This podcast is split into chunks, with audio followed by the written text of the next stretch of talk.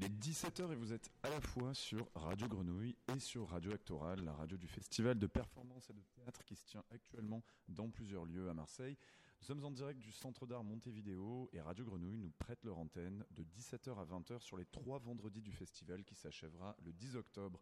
Actoral, c'est trois semaines de performance, pièces de théâtre, lectures, spectacles de danse, projections, déployés sur plusieurs lieux, donc à Marseille, Friche Belle de Mai, Ballet de Marseille, théâtre du gymnase de la Joliette, des Bernardines, de la Criée et bien sûr Montevideo et la Commerie sur les hauteurs de Vauban. Le festival a sa propre radio diffusée en ligne pendant la semaine et sur Radio Grenouille chaque vendredi.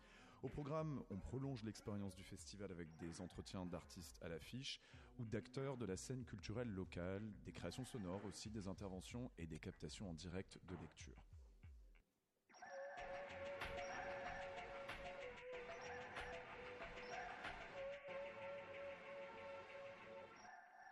Pour ce premier vendredi de Radio Actoral sur Radio Grenouille, un programme chargé donc, nous recevons d'abord Julien Gosselin, metteur en scène majeur de la scène contemporaine. Ses pièces fleuves adaptées d'auteurs comme Welbeck, Bolagno ou Don DeLillo l'ont identifié auprès d'un large public et il présente une forme beaucoup plus ramassée dans le festival actoral, une lecture de l'auteur espagnol Manuel Villas intitulée Ordessa par le comédien Thierry Reynaud à la Commerie. Ça joue encore une dernière fois ce soir à 21h. C'est en extérieur et il reste encore quelques places. Ensuite, à 18h, nous serons rejoints par Michael Batala, directeur du Centre international de poésie de Marseille. Au sein de la Vieille Charité, il animera un plateau avec la poète Laura Vasquez. Enfin, à 19h, nous serons rejoints par nos co-rédacteurs en chef de la semaine, la revue Switch on Paper, en la présence du journaliste Julien Bécourt et d'Éric Mangion, directeur du Centre d'art de la Villa Arson à Nice. Ils recevront la performeuse Anne-Sophie Turion, qui jouait hier soir dans le cadre d'Actoral à la Commerie avec Jeanne Moineau, ainsi que les artistes Alain Delanegra et Julien Prévieux.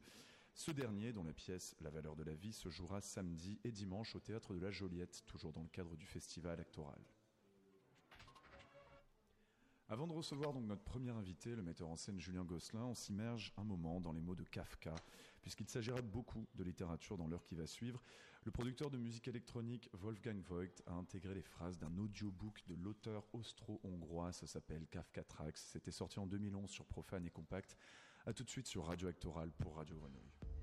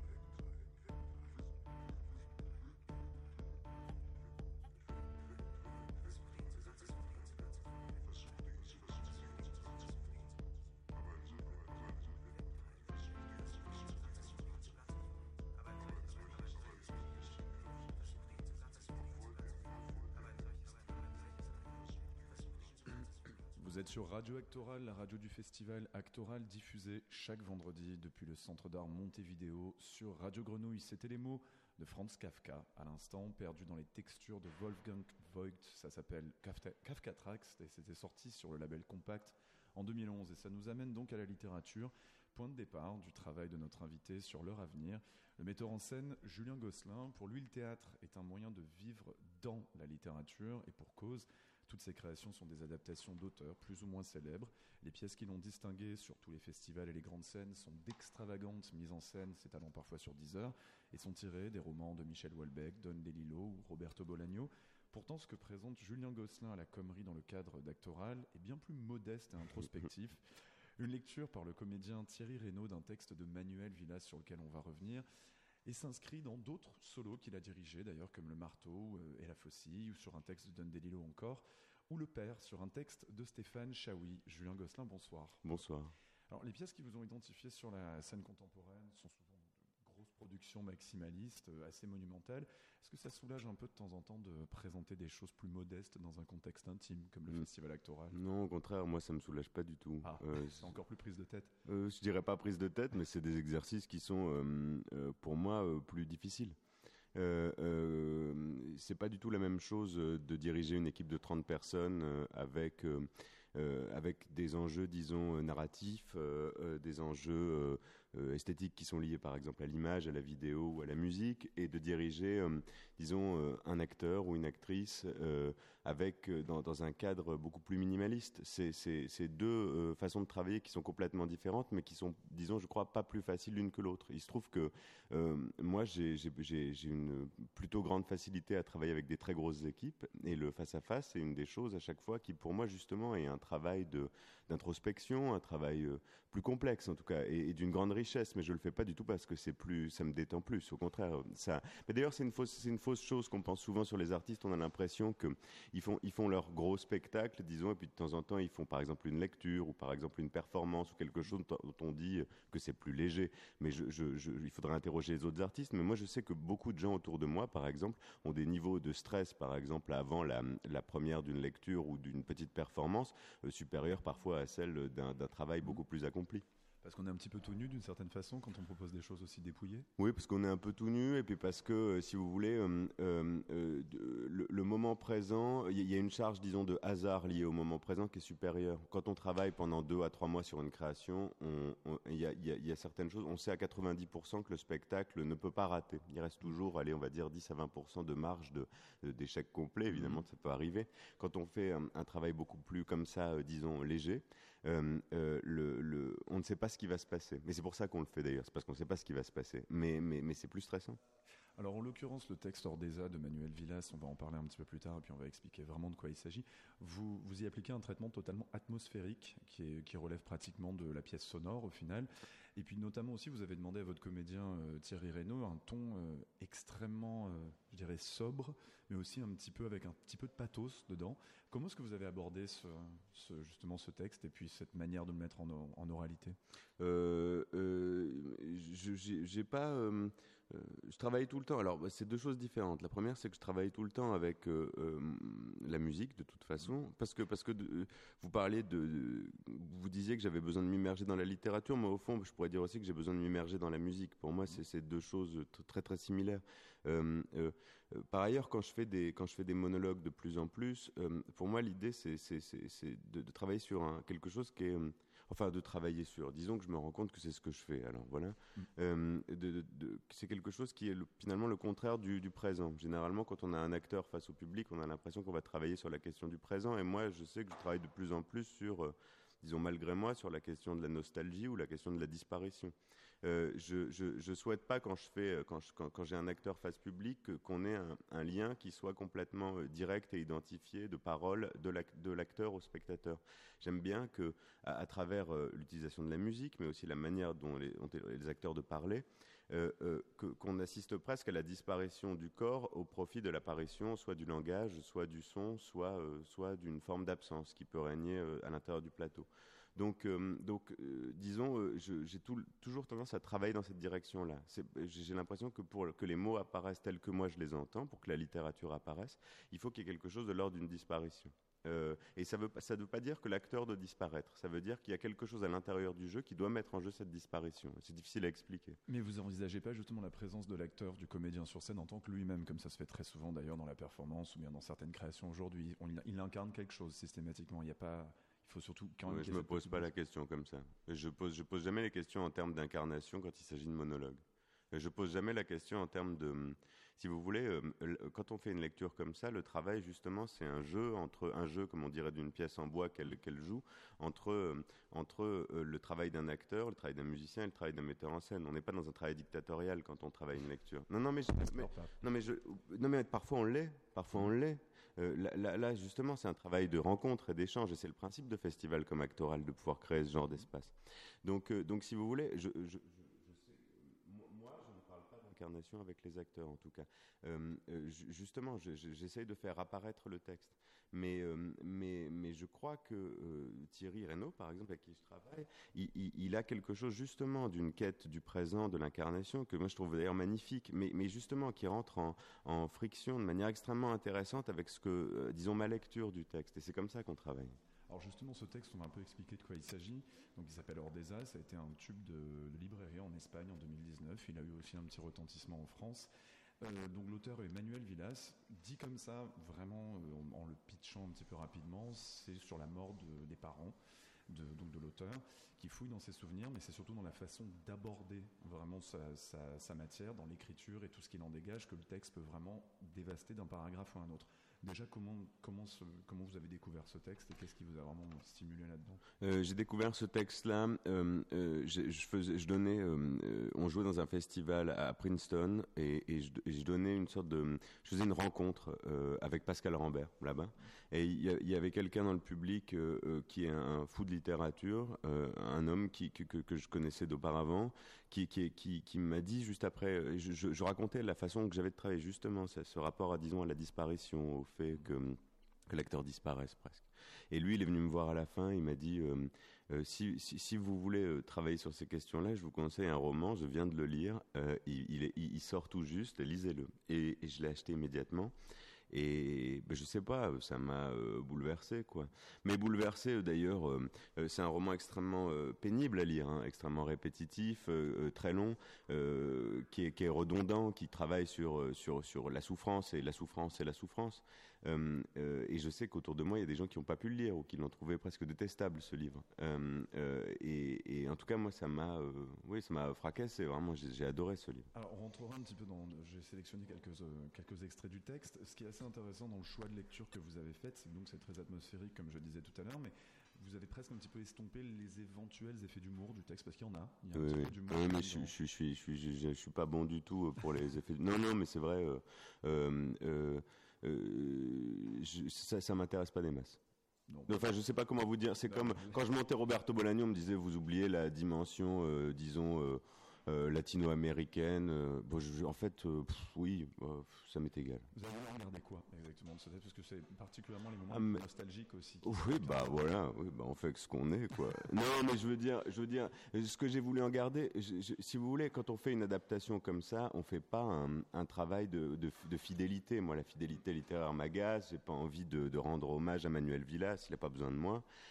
moi, ce qui m'intéresse, c'est de travailler sur quand je fais une adaptation, je garde ce qui me, fait pleurer. Voilà. Bon, euh, c'est un peu simple dit comme ça, mais, mais au fond, j'essaie de garder ça. Et après, j'essaie de construire quelque chose qui, quand même, peut amener euh, une forme de, qui, peut créer une forme de voyage pour le spectateur, qu'on soit pas dans quelque chose qui soit simplement euh, une accumulation de souffrance, mais qui est quelque chose, justement, qui est des choses qui soient plus, plus délicates, plus douces, des choses beaucoup plus violentes. Mais effectivement, mais si vous voulez, par ailleurs, on parlait d'humour, je vous ai répondu un peu rapidement, mais, mais c'est simplement que il y a quelque chose d'une forme d'humour euh, euh, extrêmement violente à l'intérieur du texte. Je pense qu'il euh, faudrait, pour pouvoir le mettre en jeu, il faudrait un travail qui soit beaucoup plus, disons, important sur le texte et sur une adaptation qui soit, à mon avis, un peu plus riche et un peu plus fournie.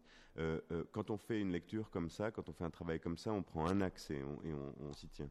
Alors justement, vous dites que vous avez gardé ce qui vous fait pleurer du texte. Mm. À un moment, le comédien Thierry Reynaud d'ailleurs pleure. Je me suis demandé si c'était spontané ou si ça avait été un choix de mise en scène. Et c'est de vraiment faire intervenir une sorte de, de pathos justement dans cette lecture. Ce choix-là, il s'est il s'est fait comment? C'est quand même quelque chose de le comédien qui pleure. C'est pas un choix, c'était hier soir. Moi, j'ai pas demandé ça. arrivé comme ça, d'accord. Oui, non, non, non, mais, mais, mais si vous voulez, oui, mais, mais, mais, euh, Julien Gosselin. ouais, Je rappelle de temps en temps quand même. ouais. Moi, je peux le dire aussi, si vous voulez, de temps en temps. Euh, euh, je, je, je- comment dire? Moi, là, ce que je fais dans ce genre de travail, c'est que je mets en place, disons, une architecture, une, une, euh, un- une chaise sur laquelle lui va s'asseoir, et après, euh, justement, il s'assoit dessus. Euh, lui, après, il a une heure pour être complètement libre à l'intérieur. Moi, moi, mon travail, si vous voulez, c'est pas d'aller chercher. je, je fais de moins en moins ça avec les acteurs. Je dirige beaucoup les acteurs, mais pas au sens où on pense que c'est un directeur d'acteurs, c'est-à-dire quelqu'un qui va intervenir phrase après phrase. Moi, je fais plus du tout ça. J'essaye de créer un monde euh, de sensible, euh, esthétique, euh, un monde de, de, pensée, une communion de pensée avec les acteurs ou les, collaborateurs artistiques. Et à l'intérieur de ça, si les gens finissent par comprendre ce que je veux, et généralement ils finissent par comprendre ce que je veux, euh, on travaille sur des plages de, littérature. Même quand il s'agit de dialogue, on travaille pas sur. moi, je travaille pas sur l'événement, je travaille pas sur l'intention, je travaille pas spécifiquement sur l'incarnation en tant que telle. Je, je mets les gens dans une espèce. J'essaye de faire sentir aux gens quelque chose du livre qu'ils sont en train de faire, et après, c'est à eux de se lancer à l'intérieur de ça. Et là, il s'est lancé comme ça. Cet espace, il est également extrêmement sonore. D'ailleurs, vous avez fait un choix musical. euh, c'est une sorte d'écrin en fait. C'est extrêmement atmosphérique, comme je le disais tout à l'heure.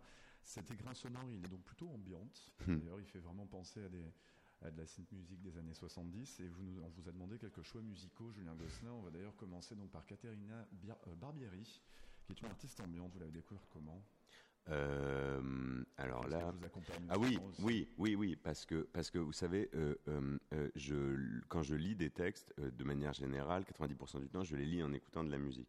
Par exemple, j'ai écouté quand j'ai lu la première fois 2166, j'ai écouté une chanson en boucle en, lisant, et c'était une chanson qui s'appelle "Reach for the Dead" d'un groupe qui s'appelle Boards of Canada.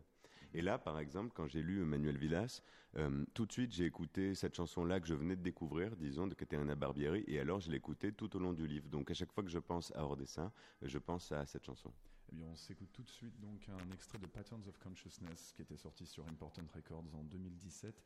Donc c'est Caterina Barbieri sur Radio Actoral pour Radio Grenouille. À tout de suite.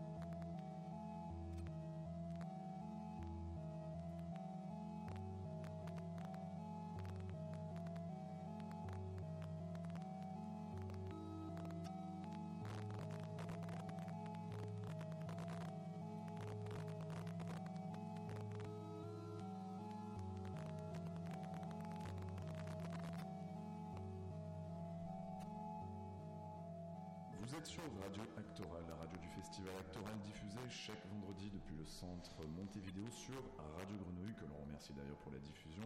On écoutait à l'instant Katrina Barbieri qui avait donc sorti un album sur Important Records, Patterns of Consciousness en 2017. C'est un choix de notre invité, le metteur en scène Julien Gosselin. C'est typiquement le genre de son qu'on peut entendre, même d'ailleurs c'est très très proche de, l'accompagnement sonore de votre lecture euh, hors des à la Commerie, qui d'ailleurs rejoue ce soir à 21h.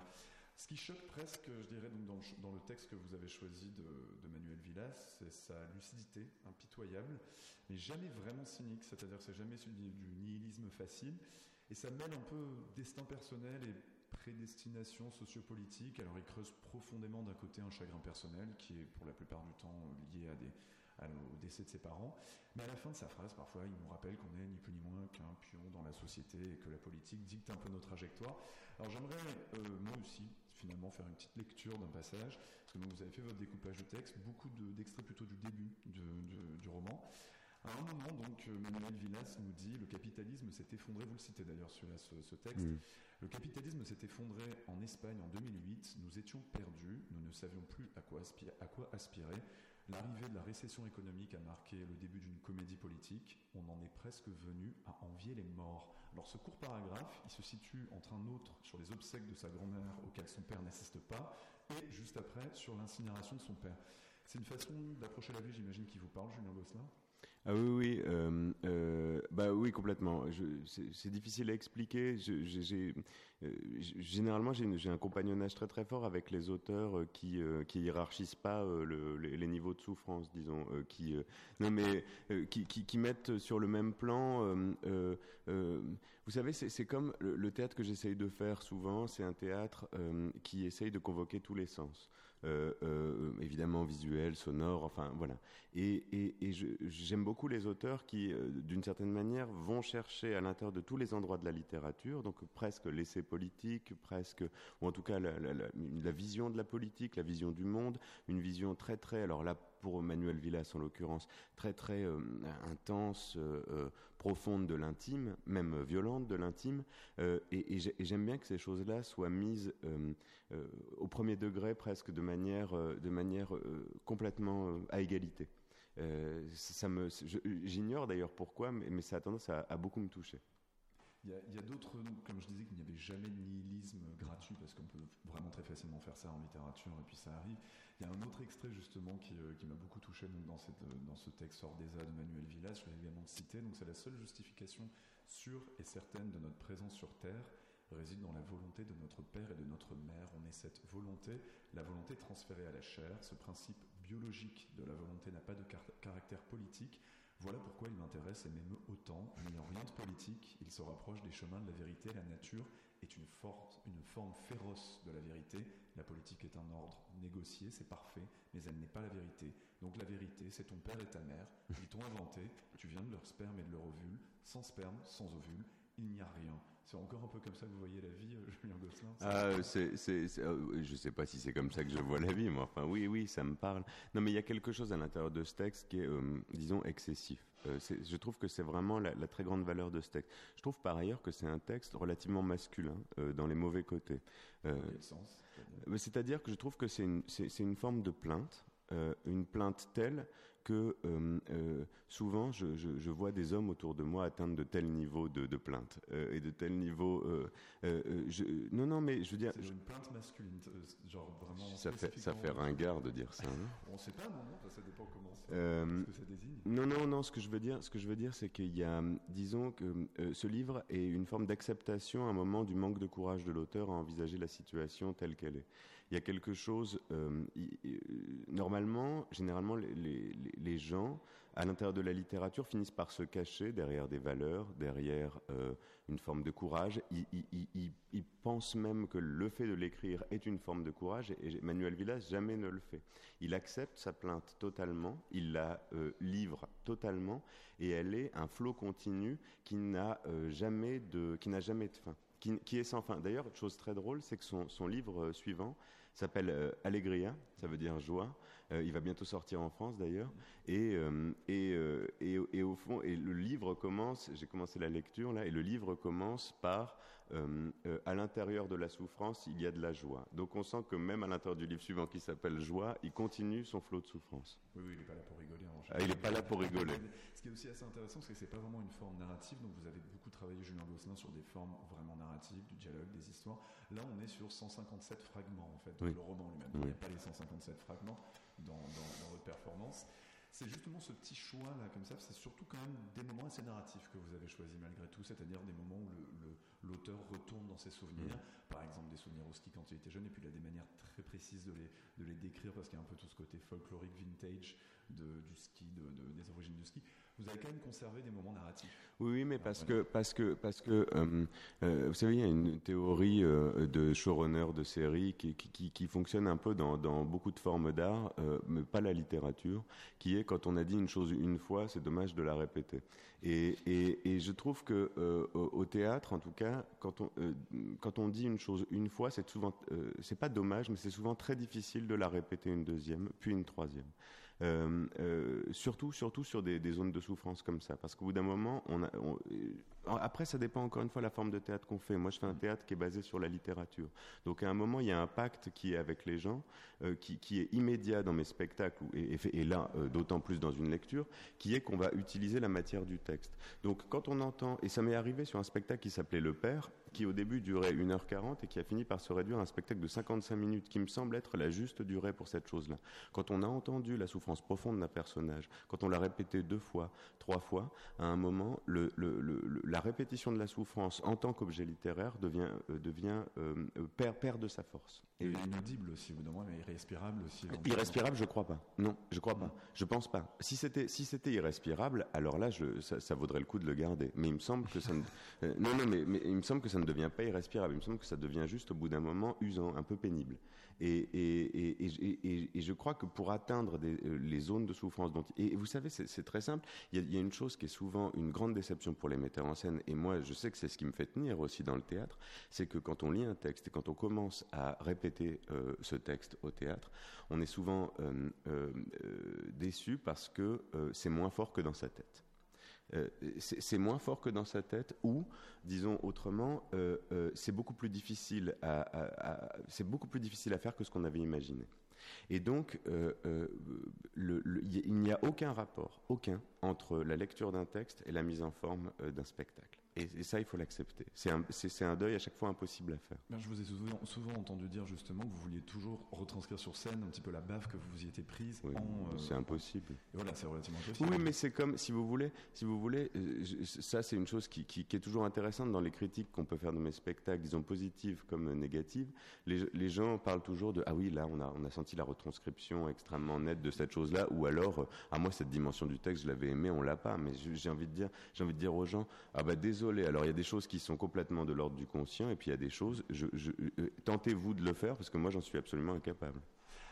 vous disiez aussi une, fois, je vous ai entendu dire, enfin, pourtant on vous connaît Julien Gosselin pour des, pour des mises en scène, comme je le disais, assez maximalistes.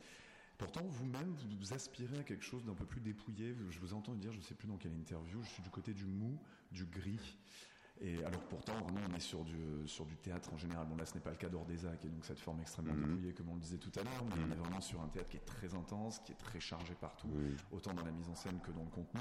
Mais pourtant, vous avez un petit peu ce fantasme, peut-être, enfin pas un fantasme, mais on va dire une inclinaison pour, euh, pour une, tentation de, du dépouillement, et puis d'aller vers quelque chose peut-être de plus abstrait, justement, peut-être de sortir du texte. Oui, mais vous savez, c'est, on, euh, on fait, on fait pas le théâtre qu'on veut faire on fait, euh, on fait le. Euh, c'est, qui, qui, a dit cette phrase? Je crois que c'est Lénine. Euh, il faut faire avec le matériel existant.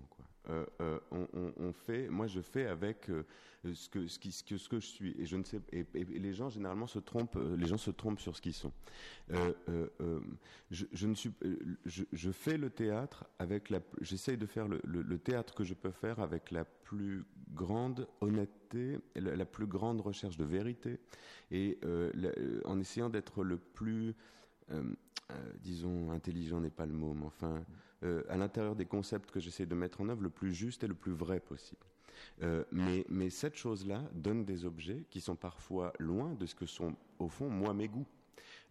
alors, ça, paraît extrême, comme je le dis comme ça, ça paraît un peu caricatural, mais au fond, euh, est-ce qu'on fait le théâtre qu'on aime? Je vais vous donner un exemple très précis, il me semble très parlant. Quand on entend des musiciens qu'on aime nous donner leurs références musicales, on, se dit souvent ah bon, alors là, vraiment, j'aurais jamais cru. C'est très loin de la musique, c'est très loin de l'endroit de la musique qui fait que j'aime. Eh ben, je le partage au niveau théâtral. D'ailleurs, on se, demande, on se posait justement la question est-ce que euh, Julien Gosselin écoute du Katrina Barbieri? On s'y attendait pas, d'ailleurs. Bah voilà.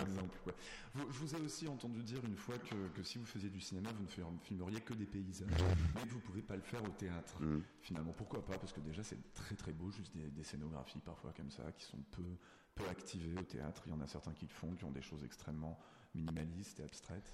Oui, oui, ben je sais pas le faire. Je sais pas comment vous. Non, non, mais je sais pas comment vous dire. C'est pas votre cam. Si, c'est super ma cam, mais mais mais mais mais euh, je je ah, je sais pas comment vous dire, je ne sais pas le faire. Non non mais je, je veux dire, j'ai déjà essayé un milliard de fois. Euh, après. Ah c'est-à-dire dans quel, quel de, sur les mises en scène type Le Père ou euh, Marteau et la Faucille ou là ou bien non non non non non je vous je vous dis pas le nombre de fois où sur justement de très longs spectacles des choses ont été jetées qui étaient qui était, disons, euh, beaucoup plus. D'ailleurs, c'est pas pas tant sur la question du minimalisme, parce que je veux dire, le minimalisme, ça dépend de quoi on parle. Il y a des moments dans un très long spectacle où il y a des monologues d'une heure dans un dépouillement euh, mm. total. Euh, disons, par exemple, une des difficultés les plus grandes pour moi, c'est d'aller vers une forme de théâtre, on va dire, un peu plus simple, un peu plus académique. je dis simple, ça c'est vraiment très difficile, parce que je sais plus le faire. C'est-à-dire simple en quoi C'est-à-dire vraiment. Je sais pas, imaginez un tartuffe euh, bien ficelé, je serais incapable de le faire, mais techniquement incapable, vous voyez ce que je veux dire? Et bien plus que ça, même. Il y a des choses que j'ai de plus en plus de mal à faire, c'est-à-dire avoir les acteurs face à moi, et une chose qui m'est de plus en plus douloureuse. Euh, Ce qui n'est pas forcément évident quand on est metteur en scène, quand même. en tant que spectateur ou en tant que metteur en scène D'abord, en, tant que metteur en scène. J'adore ça, justement. Euh, j'aime de plus en plus les formes de théâtre en tant que spectateur qui sont. Euh, il ne s'agit pas de dépouillement hein, quand je dis ça, mais qui sont extrêmement au présent, extrêmement simples. ça, les, gens qui osent, par exemple, travailler dans des pleins feux. Euh, avec la lumière euh, crue ou pas d'ailleurs, mais enfin totale sur le plateau, et avec des corps qui vont faire des choses devant nous, alors ça me fascine complètement. J'adore voir ça, j'adore. On va creuser ce rapport un petit peu schizophrène au théâtre. Julien Gosselin, metteur en scène, qui est notre invité ce soir sur Radio Actoral, diffusé sur Radio Grenouille jusqu'à 20h. On va refaire une petite pause musicale. Encore un choix de, votre cru. Donc il s'agit de Marc Kotzelek. Marc Kotzelek, c'était euh, bah, en fait le chanteur, enfin on va dire le leader du groupe des Red House Painters, qui sont un peu une légende de la folk pop un peu dépressive des années 90. Vous avez choisi donc, euh, il s'appelle également Sun Kill Moon parfois, et puis il fait des morceaux extrêmement euh, biographiques comme ça, il raconte un peu sa vie, et puis de son journal intime. Mais là, c'est une reprise en fait que vous avez sélectionnée, une reprise qu'il avait faite donc sur un album de reprise en 2013. C'était un tube de pop en fait normalement ce morceau. même de disco. De disco carrément. Et donc il s'appelle, mon Dieu, j'ai déjà, c'est Where, Where We Started From. C'est celui-là. On est donc sur Radio Actoral pour Radio Grenouille. À tout de suite.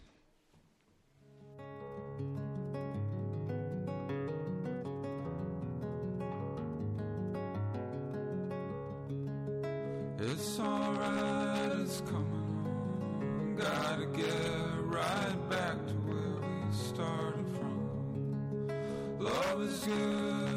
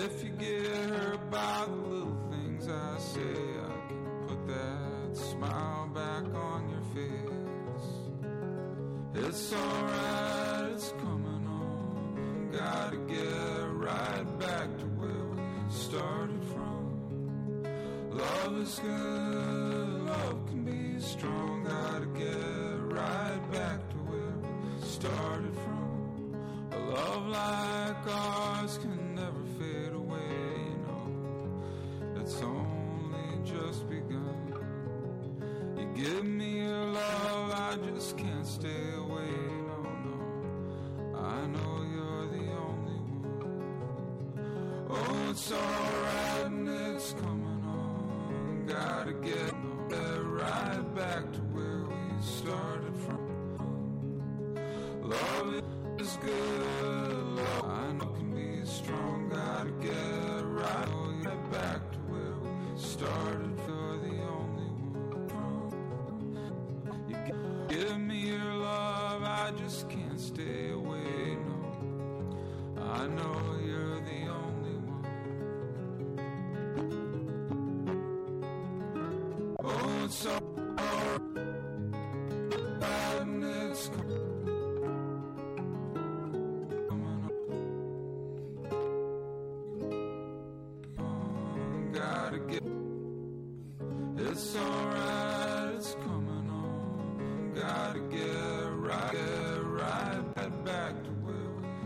êtes toujours sur Radio Octoran, mais je crois que Marc Kotselek a visiblement un petit problème de diction ce soir. Donc on écoutait donc un de ses morceaux, c'est une reprise.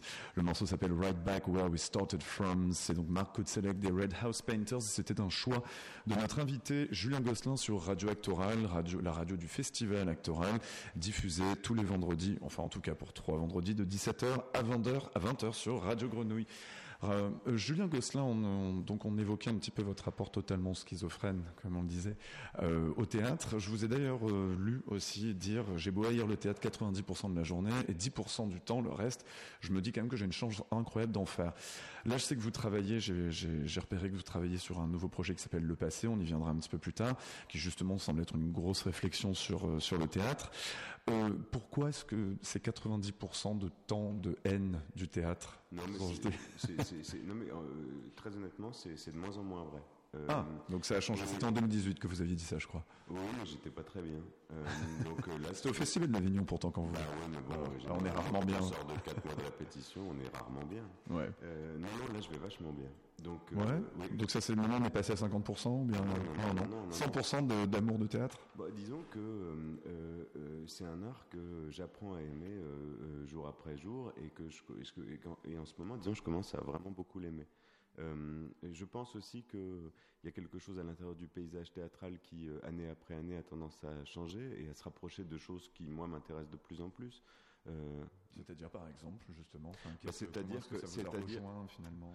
Bah, bah, C'est-à-dire que, euh, euh, je sais pas, c'est sans doute lié aussi aux endroits où je travaille. Quand je viens dans ce festival, je sais que euh, l'intégralité des choses, qu'elles soient réussites ou, ou non, euh, vont m'intéresser et sont proches, disons, des choses que moi-même je cherche, même si esthétiquement c'est dans des zones parfois complètement opposées et différentes. Euh, et il y a plein d'endroits comme ça, je trouve. Enfin, il y a plein d'endroits. Il y a très peu d'endroits comme Actoral, il faut le dire. Mais, euh, mais, mais, mais, mais il y a, Il y en avoir de moins en moins d'ailleurs. Certes, mais, mais en tout cas, en tout cas euh, je dois dire aussi c'est qu'il y a quelque chose de la euh, difficulté, comment dire, de la difficulté pour moi à affronter la boîte noire qui euh, avant était euh, uniquement presque de l'ordre d'une souffrance et qui aujourd'hui est de l'ordre d'une grande joie. Euh, et j'ai envie de faire ça longtemps. Qu'est-ce qui vous a exaspéré spécialement 90% du temps à l'époque, en 2018 justement, quand vous étiez au Festival d'Avignon? Parce que vraiment, clairement, vous avez l'air de dire que vous ne vous retrouviez pas en fait dans la production, dans une grosse majorité de la production théâtrale. Bah, non, mais enfin vous non plus, je pense. Donc, euh, Oui, mais bon, après, Bah voilà. non, non, mais je veux dire, je bon, il y a quand même parfois, certaines personnes ont souvent une sorte de- d'empathie générale, même pour des spectacles qu'ils n'aiment pas, et euh, une sorte d'amour même, on va dire qu'ils passent tout à une certaine forme parce qu'ils aiment tellement le médium lui-même, et puis ils s'identifient Oui. énormément, Oui. et ils savent comment c'est fait. Oui, mais, Mais, si euh, vous voulez, non, alors je vais le dire autrement, c'est que je trouve qu'il y a quelque chose de, de euh, je, je, je, je ne vais pas défendre, euh, euh, si vous voulez, le théâtre est un art effectivement en danger, et je pense qu'il faut défendre, disons, l'institution théâtrale au sens très large, non pas au sens de l'institution forcément telle qu'elle est faite aujourd'hui, telle qu'elle est mise en place, mais en tout cas l'idée qu'il doit rester des théâtres en France, il doit rester la possibilité de faire du théâtre, il doit rester la possibilité de faire du théâtre public et du théâtre d'art, et ça de manière évidente. Maintenant, Qui ne sont pas toujours opposés, hein, théâtre public et théâtre d'art, bien sûr. oui, oui, non, non, mais bien sûr, bien sûr. Euh, Mais, mais, mais, mais euh, euh, comment vous dire? Je- J'entends rarement euh, un musicien euh, défendre absolument la musique comme si c'était un art. parce je, je crois qu'on défend le théâtre parce qu'on on- souvent on sait au fond de nous-mêmes qu'il ennuie beaucoup de gens. Et, et, et, et, et on entend rarement un cinéaste défendre le cinéma. Il peut défendre un certain type de cinéma. Je crois que moi, je peux défendre un certain type de théâtre, mais j'ai pas envie forcément qu'on compte sur moi pour défendre absolument le théâtre. Par ailleurs, je crois que très profondément que le théâtre est un art qui ne mourra pas et, qui va, et qui va rester, ne serait-ce parce qu'il peut se faire dans des conditions extrêmement simples, qui n'est pas forcément le cas d'ailleurs des spectacles que je fais à chaque fois. C'est un médium que vous aimez beaucoup, justement, c'est pour ça que vous le pratiquez, mais est-ce que vous en souffrez justement de ce médium, par exemple, comparé au cinéma, qui a souvent été un petit peu, on va dire, mis en compétition euh, quand il a émergé? Est-ce que parfois on aimerait justement avoir ce, un petit peu cette aura du cinéma, comme vous le disiez, il n'y a pas oh besoin de défendre le cinéma, quoi. Oh non, non, non, non, non, non, non, non, non, euh, non, non, parce que pour avoir l'aura du cinéma, il faudrait que le théâtre soit libéralisé complètement. Et justement, euh, l'intérêt du théâtre, c'est qu'on est, en grande partie, disons, ce qui n'est pas le cas de tous les théâtres européens, je dis même ce qui n'est pas le cas de tous les théâtres d'art, disons, européens, complètement en dehors du système libéral. Et du coup, on a une, notre, disons, me semble-t-il, un, de nos seuls devoirs, disons, et là je ne parle pas de devoir de, en tant que, disons, d'intendant ou directeur de lieu, euh, mon seul devoir en tant que metteur en scène, me semble-t-il, c'est justement d'essayer de faire du théâtre d'art, d'essayer de faire le théâtre le plus exigeant qui soit. Euh, euh, donc, donc, justement, le théâtre est un art tant qu'il est public tant qu'il est protégé d'une certaine manière par l'État, et un art protégé du libéralisme. Vous, disiez aussi tout à l'heure que vous préférez actuellement voir des comédiens en tant que spectateurs plus qu'en tant que metteur en scène, pour plein de raisons différentes. Mais je vous disais aussi dire une fois que vous étiez un très mauvais spectateur parce que vous avez une attention assez diffuse, ou en tout cas vous ne vous concentriez pas sur euh, justement les aspects narratifs, alors que vous-même faites un, un, théâtre très, très abondant en narration. Mais par contre, quand vous étiez au théâtre, vous avez limite du mal en fait à vraiment identifier qui étaient les personnages. Je, partage tout à fait hein, ce point de vue-là parce que enfin, le théâtre est plus une expérience qui dépasse, et puis même l'art en général, tout simplement ce qu'on nous raconte comme histoire. Mais donc vous avez toujours ce problème-là? Ah oui, oui, c'est énorme. Mais enfin, disons que je vais moins en moins voir euh, Tartuffe, vous voyez. Euh, euh, mais, Surtout actuellement. mais, mais, mais, mais par exemple, je me souviens d'avoir d'avoir vu des, vous savez par exemple dans les dans les pièces classiques souvent il y a des histoires de lettres des, des lettres mm. qu'on perd et puis qu'on retrouve et puis qu'on lit et puis bon, ça j'y comprends rien du tout mais alors rien du tout je comprends pas euh, euh, mais, mais c'est aussi je dois dire que c'est plus qu'un rapport à la narration c'est souvent un rapport au langage disons que le langage classique euh, français par exemple me touche plus comme une matière poétique par exemple je suis vraiment je peux lire Racine des heures mm. mais même mais même Molière peut me toucher disons dans un rapport disons plus diffus, plus poétique. Euh, sur le papier. Oh, euh, mais mais euh, je vais, bah, non parce que par exemple, je me souviens d'avoir vu assez jeune une mise en scène d'un Molière, je sais plus lequel, de Benjamin Lazare, qui avait fait une mise en scène justement, disons patrimoniale, et je le dis pour une fois dans un sens extrêmement positif, c'est-à-dire une mise en scène de reconstitution presque avec euh, de la bougie et tout ça. Et là, je trouve qu'on peut atteindre des zones qui sont ah, ah, et avec le, vieux français, hein, pas, pas mmh. en français mmh. contemporain. Ah oui, la totale. la totale, mais la totale. Et là, je trouve qu'on peut atteindre des. oui, oui, oui, oui. Là, là, on peut atteindre des zones qui moi peuvent me, beaucoup me toucher. Alors justement, il paraît qu'il va peut-être y avoir des bougies dans votre prochaine mise en scène. C'est ce que j'ai lu par rapport. Donc un, ce sera sur un texte de l'auteur russe euh, Léonide Andreev. C'est actuellement en travail, hein, c'est bien ça? Mais non, c'est pas en travail. Mais je sais, en fait, je vais vous dire, je sais, je, sais comment vous avez eu l'info, en fait. mais, mais c'est écrit sur le site internet de votre collectif. Voilà. Mais, non, non, pas. Euh, ah bon, c'est écrit? Bon, alors, alors, bon, alors, ok, vous avez eu l'info. Euh, non, je vais, je vais travailler. Ça, je suis pas en travail là-dessus. Je suis en travail d'adaptation, de réflexion. Mais je veux dire, les répétitions pas du tout commencé. Sera a priori pour la saison euh, prochaine. Néanmoins, le travail de réflexion est affiché sur le site et quand même, il y a, toujours cette, cette notion donc de vous, dites justement que vous avez cette image, je vais le citer, alors c'est pas forcément la bonne journée pour parler de ça, mais euh, donc vous disiez lorsque nous répétions le spectacle précédent, c'est-à-dire votre, euh, spectacle sur Donne de Lilo, euh, qui incluait joueurs, Mao 2 et les noms, j'avais eu, je vous cite, euh, un jour la vision d'une représentation d'un classique, mettons La Mouette, comme on en parlait un petit peu des classiques, et de la destruction de la représentation et des protagonistes après le spectacle de Tréplev, soit par des terroristes armés, soit par la disparition progressive des, êtres costumés sur le plateau. Et donc, j'en reviens à, cette question un petit peu d'une haine, enfin pas haine amour de théâtre. Je croyais cette image née de la colère, colère un peu générale contre le monde théâtral, une fois encore, contre l'académisme, contre l'attente supposée des spectateurs d'un monde qu'ils connaissent déjà, celui du répertoire. Bon, c'est quoi le problème Est-ce qu'on peut en parler euh, euh, euh, C'est bon, mais non mais non mais je, ce que je vais pas me je vais pas me répéter. Enfin, parfois on a des images comme ça parce qu'on a des parce qu'on a des moments de colère. Si vous voulez, si vous voulez, la manière dont on fait du théâtre en France et la manière dont on en parle je vous mets dedans, hein, Thomas, hein, disons, sont souvent très éloignés. On essaye souvent de, de, de, de, faire des expériences qui sont. Vous savez, je veux dire, on fait pas des produits, quoi. On fait quand même des expériences qui sont relativement intimes. On essaye de faire des choses qui, qui nous coûtent d'une certaine manière. Euh, quoique j'aime pas trop ce terme-là, mais enfin admettons. Euh, euh, moi, je défends ou je, travaille aux côtés d'artistes qui sont radicaux, exigeants et tout ça. Et souvent, la manière dont on parle du théâtre en France, on en parle encore comme au 19e siècle. je veux dire, avec, avec toujours les mêmes choses, avec l'idée quand même du rideau rouge qui, persiste. Et parfois, quand vous essayez de...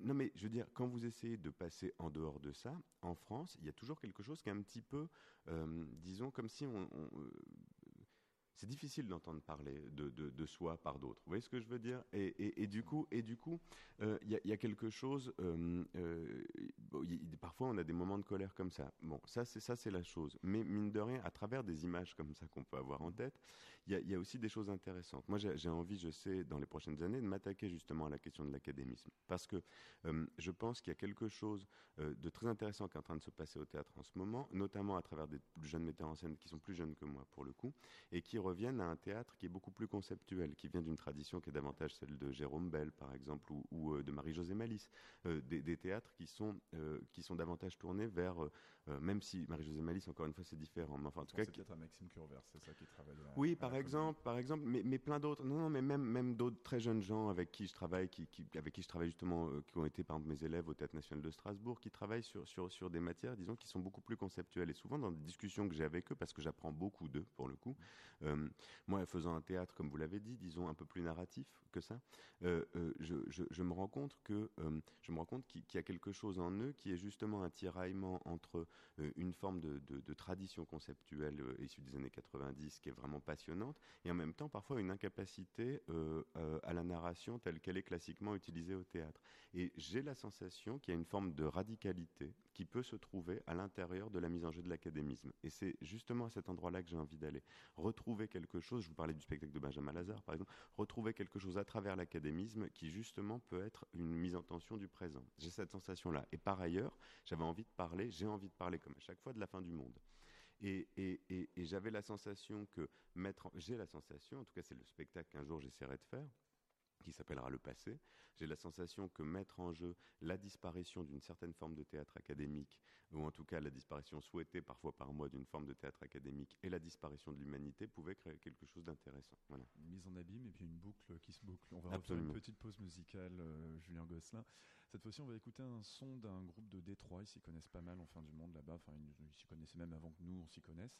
Donc ça s'appelle Proto Martyr. On écoute donc un extrait de leur album sorti cette année. Le morceau s'appelle Processed by the Boys. Vous êtes toujours sur Radio Actoral, diffusé de 17h à 20h chaque vendredi par Radio Grenouille. À tout de suite.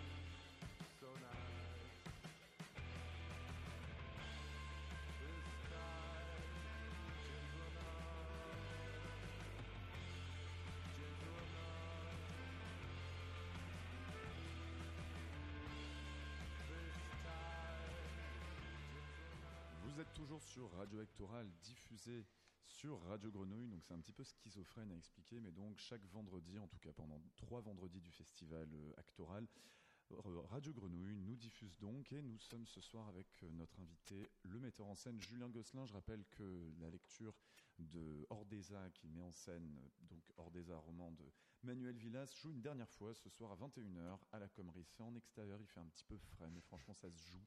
Surtout qu'hier soir ils ont échappé à la pluie. Espérons qu'ils y échappent encore ce soir. Julien Gosselin, hier vous étiez dans la Provence et moi je trouve que quand on passe dans une ville, être interviewé dans la PQR, enfin la pièce presse quotidienne régionale, c'est toujours une petite gloire.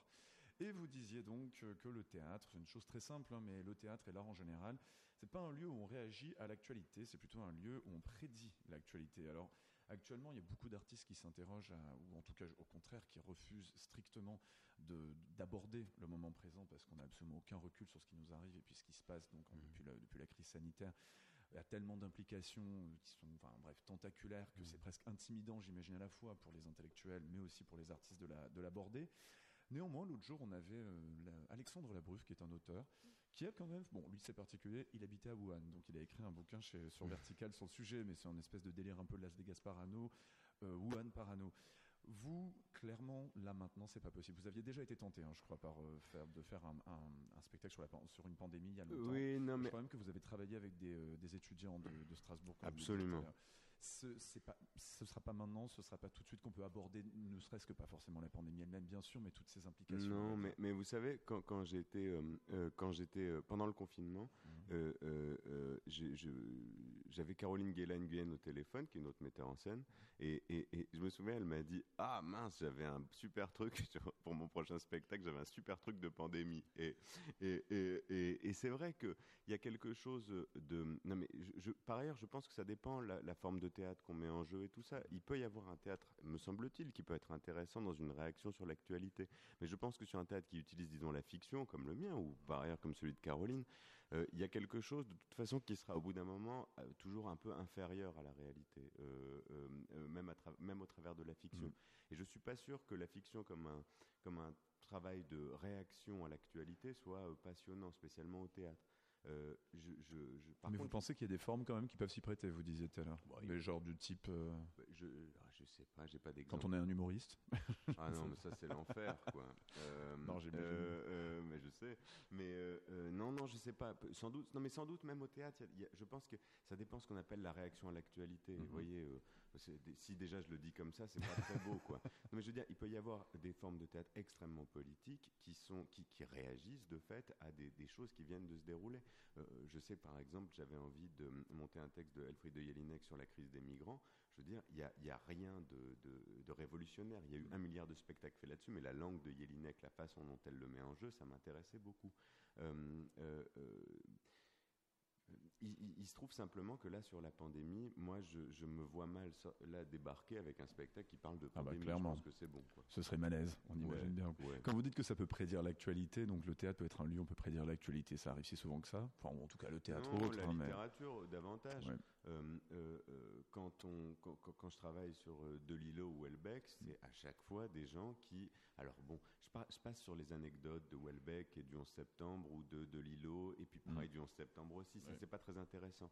Mais disons qu'il y a une vision, par exemple, de, de, de l'humain, du post-humain, il y a une vision de, des rapports hommes-femmes, il y a une vision de ça, que, que, que, euh, que ces auteurs-là, par exemple, arrivent à prédire. Vous voyez, mm. c'est pas un mot très intéressant, mais ils arrivent à avoir une sensation de l'avenir. Mais je crois que ça appartient à beaucoup de grands artistes. C'est une chose dont on s'est complètement habitué. On s'est complètement habitué à ça, par exemple, sur la question de la mode.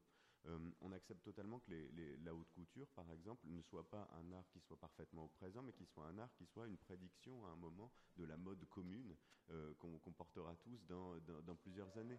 Il euh, y a, l'idée que, y a l'idée que certains artistes euh, arrivent à euh, faire quelque chose qui n'est pas quelque chose du maintenant, mais qui est quelque chose qui déplace une ligne ou qui dit quelque chose de l'avenir. Et je crois que la littérature, en l'occurrence, elle est pleine de ça. Vous étiez retrouvé donc à, travailler un peu sur des questions pandémiques avec des étudiants de Strasbourg à une, époque. Des questions pandémiques, qu'est-ce que ça peut être ça? Mais, c'était sur un texte de Max Brooks, c'est ça? J'imagine ça devait bien leur plaire aux, étudiants? Pas du tout? Non, alors c'était très étonnant. Ça fait un bide comme exercice. Non, non, mais c'était super à la fin. Mais je me souviens que quand je suis arrivé, vous savez, les jeunes étudiants en théâtre, souvent, et, d'ailleurs pire, les lycéens, par exemple, ils sont souvent extrêmement réactionnaires. Alors ça, c'est une chose que j'ai découvert. Moi, j'arrive toujours tout fier avec des objets de théâtre contemporain, ou mmh. pour le coup des romans. Là, pour le coup, c'était un roman qui était même science-fictionnel, donc mmh. avec une dimension, disons même, euh, c'était drôle, quoi, presque. Et, je me souviens qu'ils avaient envie de travailler le langage, quoi. Ils avaient envie de travailler. Euh, oui, oui. Alors, ils, voulaient que je fasse Paul Claudel, quoi. Alors, alors j'étais. Non, non, mais. mais, Julien Gosselin, vous qui expliquez avoir du mal à vous concentrer sur le langage dans les pièces classiques, un Paul Claudel, là, franchement. Ah, non, alors, non, non, non, non, mais alors pour le coup, moi, ça m'intéresserait beaucoup, même surtout dans, le cadre de stages comme ça, de travailler sur des langues qui ne sont pas du tout des langues que j'ai l'habitude de, mm. de, mettre en jeu. Mais, mais c'est vrai que euh, non, je peux pas vous dire que ça leur est plu tout de suite. Après, c'est super ce qu'on a fait. Merci beaucoup Julien Gosselin. On va juste euh, conclure un petit peu sur votre actualité. Donc le, le collectif Si vous pouviez lécher mon cœur, donc la plupart de vos, de vos pièces tournent encore pas mal. Il y a encore pas mal de dates hein, finalement. Oui, oh, oui, enfin oui. Bon, évidemment, c'est pas comme ça. J'imagine donc quand même le marteau et la faucille, donc qui est une de vos formes un peu plus euh, minimaliste, comme on disait tout à l'heure, enfin minimaliste, pas dans le propos bien évidemment.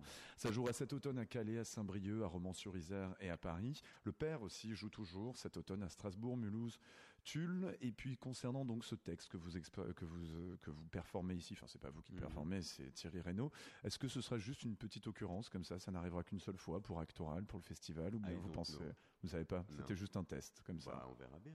sait pas. En tout cas, c'est encore ce soir. Est-ce que ce sera un petit peu changé ce soir ou pas? Non, parce ah que là, c'était la première fois hier soir. Hein, bah, donc, euh, bah, déjà, ce sera changé parce que c'était la première fois hier soir. Donc, ce sera pas du tout pareil ce soir. En tout cas, c'est ce soir à la Commerie en extérieur en espérant vraiment que ça puisse encore que le temps s'y prête encore. Merci beaucoup, Julien Gosselin. Donc c'est ce soir à la Commerie dans le cadre du festival Actoral. Le texte s'appelle Ordeza. C'est une mise en scène très minimaliste mais magnifique dans un petit coin comme ça dans l'extérieur. Franchement, ça rend bien. Et donc il y a encore un petit peu de place. C'est à 21h à la Commerie. On, vous êtes toujours sur Radio Grenouille qui diffuse Radio Actoral. On va faire un autre intermède musical. Il s'agit du groupe australien HTRK. On se retrouve tout de suite.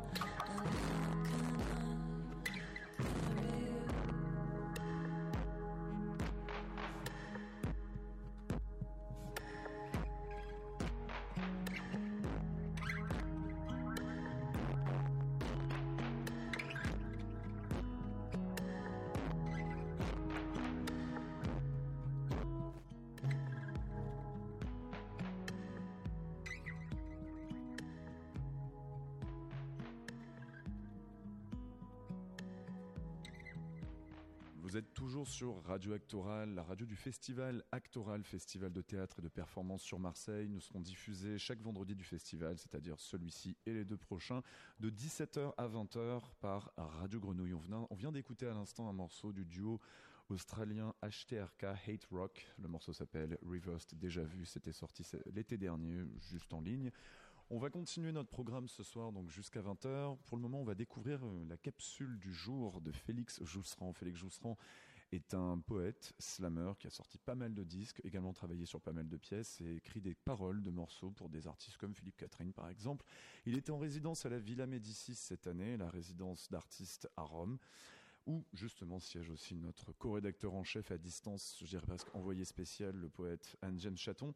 Et donc on va écouter, on va découvrir cette euh, capsule du jour de Félix Jousserand à tout de suite sur Radio Actoral diffusée. Elle avait Sofiane tatouée sur le poignet.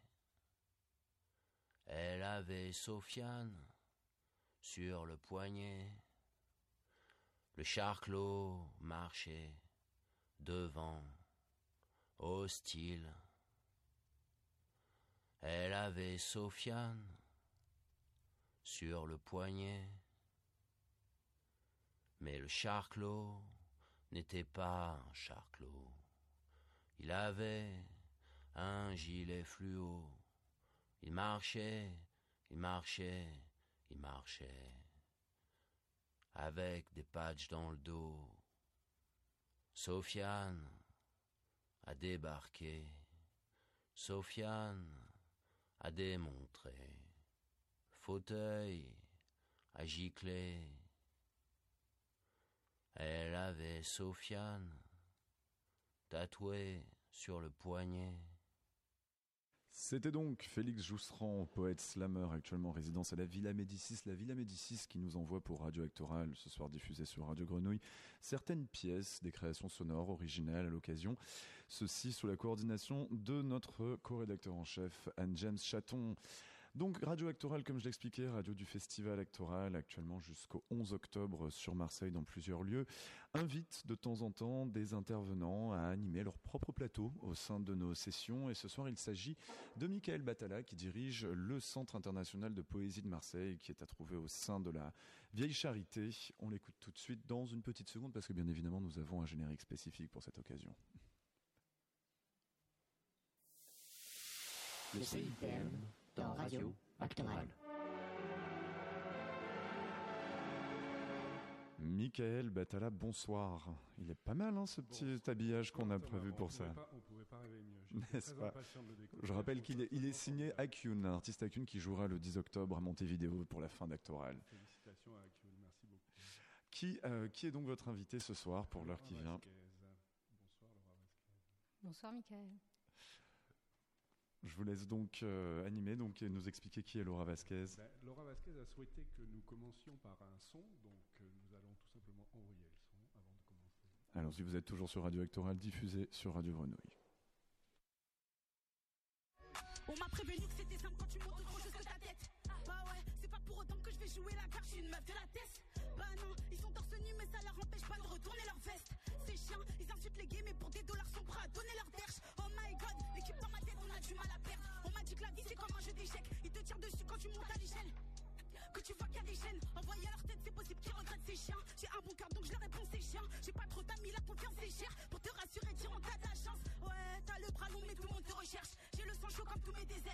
Ils me disent qu'il faut que j'aille faire la vaisselle. T'es même pas sur le banc, t'es dans les vestiaires. Eux ils font la mala au lieu d'investir. Et qu'en face de nous qu'on les voit se taire.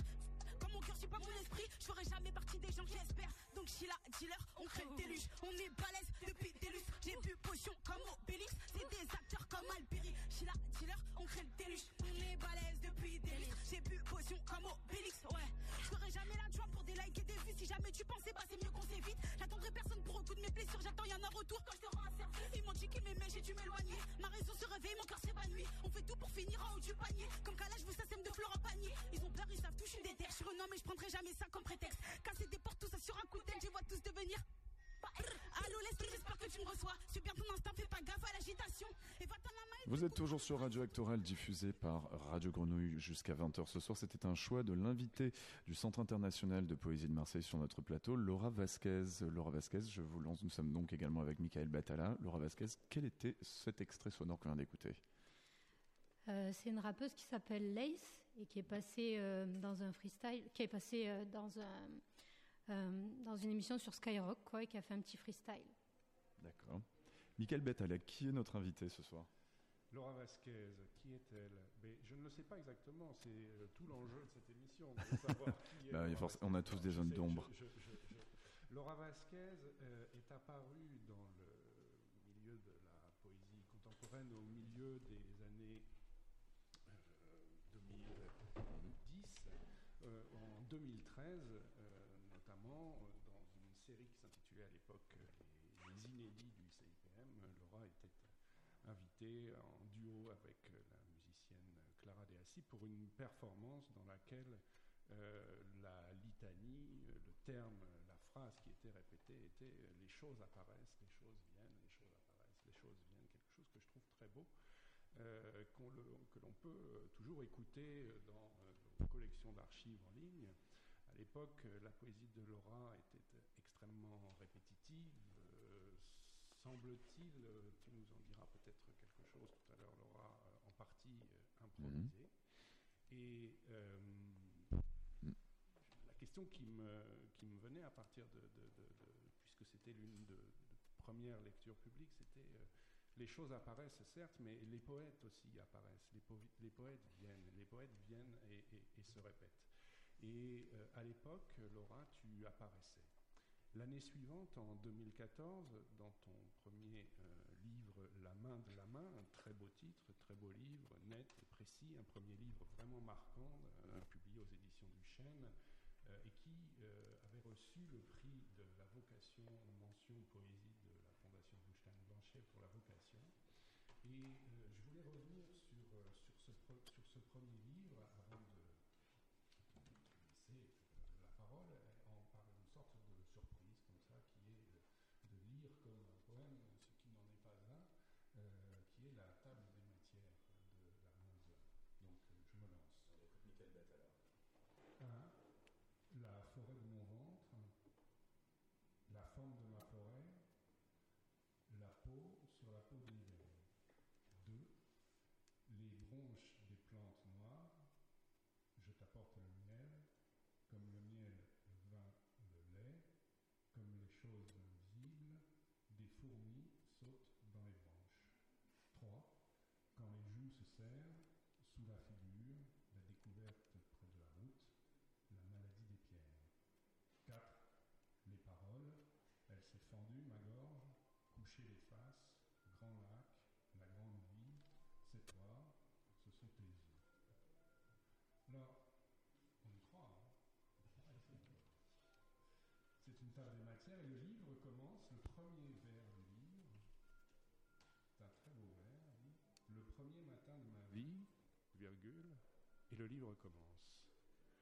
Votre idée, ton idée, chère Laura, était-elle de te présenter au monde en publiant ce premier livre et euh, en évoquant le matin de ta vie?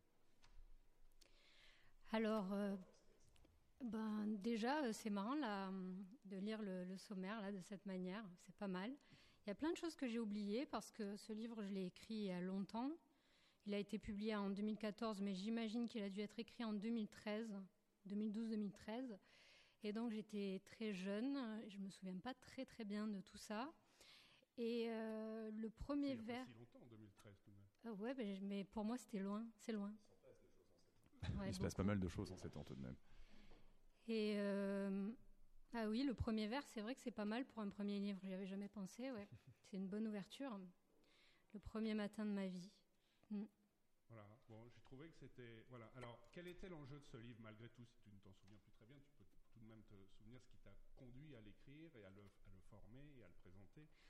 Oui, je m'en souviens. Ouais. Ça, je m'en souviens. Euh, en fait, j'avais lu les lettres d'Ivan le Terrible, qu'on appelle aussi Ivan le Sévère, euh, traduites par Dmitri Bortnikov. C'était des lettres, c'était une, une correspondance, mais il y avait juste les lettres de Ivan le Sévère, qui était euh, un, un dirigeant russe était extrêmement sévère, qui était très très dur et qui était même un petit peu tortionnaire, qui faisait des choses atroces et qui écrivait des lettres à des tas de personnes. Et, euh, et ces lettres, elles sont vraiment intéressantes parce que je pense qu'elles ont été écrites oralement, qu'il a dû les dicter à quelqu'un. Je crois, hein, je crois que c'est précisé dans la préface. Et dans ces lettres, au début, il y avait toujours une intention. Et en cours de route, dans la lettre, l'intention changeait. Par exemple, il écrivait à, des, moines, je crois, à un moment, pour leur dire que qu'il les aimait, qu'il appréciait beaucoup leur, leur fonction dans la société, qu'il les respectait énormément, qu'il avait beaucoup d'admiration pour les moines. Et donc la lettre commençait comme ça, de manière assez douce et pleine de compliments. Et petit à petit, il était comme emporté dans ses lettres par euh, sa propre énergie de, de- de la parole, la propre énergie de ce qui vient quand on, quand on parle, quand on parle, quand on s'emporte. Et il était complètement, complètement emporté. Et à la fin, ce qui était quelque chose comme euh, une gentillesse, une attention envers des gens, ça se transformait en colère, puis en fureur, et, euh, il finissait par complètement les menacer et leur dire qu'il allait tous les exterminer, etc. Et donc ça m'a beaucoup intéressé de voir comment une personne peut être complètement emportée par autre chose qu'elle-même, comment elle ne décide pas. C'est-à-dire que lui, au départ, il avait une idée, et puis c'est la parole qui prenait le dessus et qui avait toute la force, et lui était obligé de suivre cette parole qui décidait pour lui. Et à partir de cette lecture, euh, je me suis dit, waouh, c'est extraordinaire, et j'ai écrit, voilà, j'ai écrit ce livre d'un coup. Et donc Laura Vasquez, c'est euh, justement un peu un- cette espèce d'état de presque de, de conscience euh, supérieure où on, ne contrôle même plus exactement ce qu'on écrit que vous essayez d'atteindre à cette époque-là pour La main dans la main, donc le- votre ouvrage? Ah oui, bah, je crois que Vous y étiez arrivé justement à être complètement dépassé un peu par l'écrit comme Euh, ça? ouais, c'est ce que j'essaie d'atteindre à tous les coups, hein, c'est ce que j'essaie d'atteindre à chaque fois. Ouais. La fin du livre, puisque j'ai donné le premier Michael vers, je vais- Battala. Je vais, je vais donner le, le- Bah oui. le- le- le dernier petit paragraphe, puisque une des particularités, c'est qu'on commence en vers et qu'on termine en prose. Euh, il va falloir marcher un grand kilomètre, un grand temps, un grand calendrier, un kilomètre, et je me tends, je me tords. Personne ne ramasse ma langue, mon bout de, mon bout de chair que j'aime, ma langue. C'est intéressant par rapport à euh, cette affaire de celui, euh, le tortionnaire emporté par sa parole. Euh, ici, euh, le poète découvre à la fin de son livre euh, ma langue, qui est la dernière phrase, euh, ma langue, point final, et le livre se referme. Ouais, je sais pas, enfin, ça me semble un peu, euh, ça me semble un peu trop chargé là, symboliquement, tout ça. Ouais, sans doute, sans doute, sans doute. Mais l'interprétation, c'est intéressant aussi de tenter de l'interpréter parce que quand, on Mhm. fait, quand on publie un livre, quand on écrit un livre de poésie, qu'on le publie, on fait pas un geste anodin. Donc on, on se- on s'expose à l'interprétation aussi. Et j'aime, euh, euh, je- je- je- je- j'aime toujours. euh, c'est toujours un peu évidemment embêtant d'être euh, confronté à ce, ce genre Mhm. d'hypothèse, mais tout de même. Pourquoi euh, ma langue Parce qu'il y a quand même un véritable enjeu de langue. Euh, et c'est pas pour rien que vous, tu, tu choisis Lace comme, euh, comme, comme introduction. Il y, a un- il y a un véritable enjeu d'écriture, il y a un véritable enjeu de trouver une langue dans un domaine où, d'une certaine Mhm. façon, où les langues sont saturées, parce qu'il y a tellement la contemporanéité est tellement vive et l'histoire tellement chargée que trouver sa propre langue en poésie, j'imagine, c'est une très grande difficulté. Bah, je pense que ça, l'est sans doute depuis, euh, le départ, depuis que, l'écriture euh, existe, depuis qu'on commence à parler. hein, ça a été chargé, euh, ça a été saturé dès le départ. C'est pas particulièrement aujourd'hui. Et d'ailleurs, quand on relit des textes très très anciens, par exemple le livre. le livre des morts égyptiens, ou, ou quand on relit par exemple le livre Les techniciens du sacré de Jérôme Rothenberg, dans lequel il y a plein de textes très très anciens, on se rend compte que dans l'écriture contemporaine, ce qui nous semble euh, correspondre à des sortes de trouvailles et de nouveautés, en fait, existe depuis des, millénaires et des millénaires, et que euh, le, le, le, truc, c'est pas de, c'est, c'est pas d'apporter euh, une nouveauté ou de se distinguer par rapport aux autres ou par rapport aux autres écritures, mais c'est d'être peut-être au plus près de sa sincérité, de ce qui vient directement de soi, par soi, et, et simplement et de manière euh, sincère, en fait. Je crois que c'est juste ça. Le- euh, Laura Vasquez, à l'instant, quand euh, Michael Batala lisait donc la dernière phrase de votre de cet ouvrage que vous aviez sorti à l'époque, la main, la main, main dans la main, c'est bien ça? La main de la main. La main de la main. Vous, vous disiez c'est quand même assez chargé. C'est plus le genre de choses que vous écririez aujourd'hui. Vous, vous procéderiez plus comme ça aujourd'hui, Laura Vasquez? Euh, ce qui est certain, c'est qu'aujourd'hui, j'écrirai plus ça, oui, c'est sûr. Euh, et aussi. euh, C'est vraiment plus ça, quoi. non, non, j'ai un petit peu bougé, mais bon, cela dit, je le regrette pas. hein, ça fait partie du, de, bon, chemin, de ouais. mon chemin, voilà, d'écriture. Euh, mais c'était plutôt l'interprétation, la langue, la langue du poète, la langue de celui qui écrit. Je pense que quand je l'ai écrit, vraiment, quand je parlais de la langue, c'était la langue, euh, le, le mini-organe là qu'on a dans la bouche. C'était un truc. euh, oui, le muscle. Par ailleurs, ouais. Heureusement, bien, bien, bien rappelé, Michael Batala. C'est vrai que c'est aussi un muscle, on peut le bouger. Un peu plus tard, aux éditions euh, Derrière la salle de bain, euh, sont sortis, ont paru deux, deux- deux livres qui, sont, euh, qui, pourraient s'apparenter à des livres d'artistes. C'est vraiment très small press, des- des- des- des- où un seul poème est très, très joliment édité euh, par, euh, par Marie-Laure Dagua. Et euh, l'un des deux euh, s'intitule euh, Le système naturel et simplifié. Et alors, euh, je trouve ce titre euh, absolument sidérant, euh, renversant. Voilà, le système est naturel et simplifié, parce qu'évidemment, on se demande de, de quel système s'agit-il. Donc euh, voilà, de quel système s'agit-il, Laura? Bah, je me le demande aussi. hein. J'aime bien ce titre, le système naturel et simplifié. Ça, ça, ouais, ça sonne très très bien. Ben, je sais pas, je sais pas trop d'où c'est venu et comment c'est venu. À cette époque-là, euh, le mot système revenait souvent dans mes textes. Ben, je pense que tu dois avoir cette expérience-là aussi. On a des périodes, des périodes de mots. Il y a des mots qui reviennent souvent par période. Et à cette époque-là, le mot système revenait euh, assez souvent et le mot naturel aussi. Donc euh, ce titre est arrivé et je sais plus du tout euh, ce qui se passe dans ce texte. Je crois que c'est un poème en fait, c'est un poème en deux pages, assez rythmé euh, je peux donner le commencement. Euh, tu es dans le couteau, Ah oui. tu es moi dans le couteau que je mets dans ta bouche, tu es moi dans le couteau que je mets dans mon ventre pour la bouche, etc. Hmm. Tu es dans le couteau que je mets dans mon ventre pour trouver ce qui n'est pas dans mon ventre et dans la bouche. Hmm. Tu as choisi euh, une, euh, que nous écoutions un poème. Euh, alors on va l'écouter et puis on en parlera après. C'est. Il s'agit de, De Cole Svensson.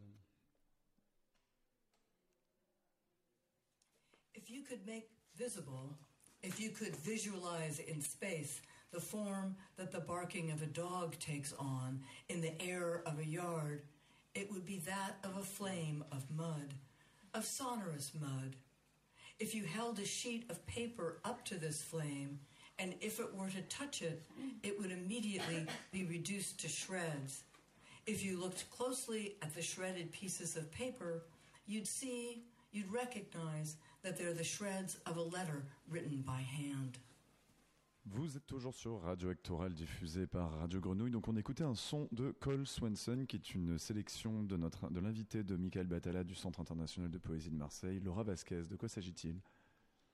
Bon alors Laura ou Michael, donc qui est Cole Swenson Nous dire pourquoi tu as choisi cette archive de Cole Svensson.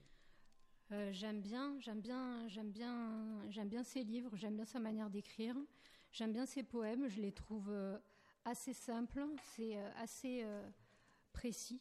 Et il me semble que c'est plutôt juste et sincère et sans rien qui entoure son écriture, sans rien qui serait en trop. J'aime bien les images qui naissent de tout ça.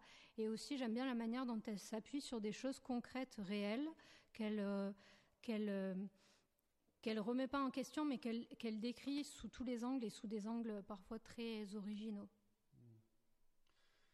Lire, euh, tu, cites beaucoup, euh, tu fais beaucoup de références. On vient d'entendre euh, donc le- le poème d'une poète, d'une poétesse américaine.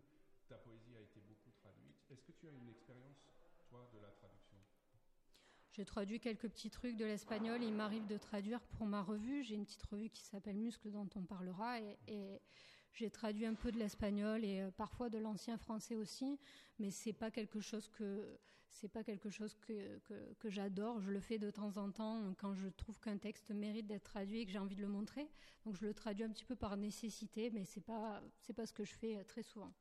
Et l'accès à la poésie, puisque tu choisis de nous euh, faire entendre un, un- un poème en, en anglais américain, Ah oui, c'est vrai. euh, l'accès à la poésie dans les autres langues, c'est quelque chose que tu pratiques aussi.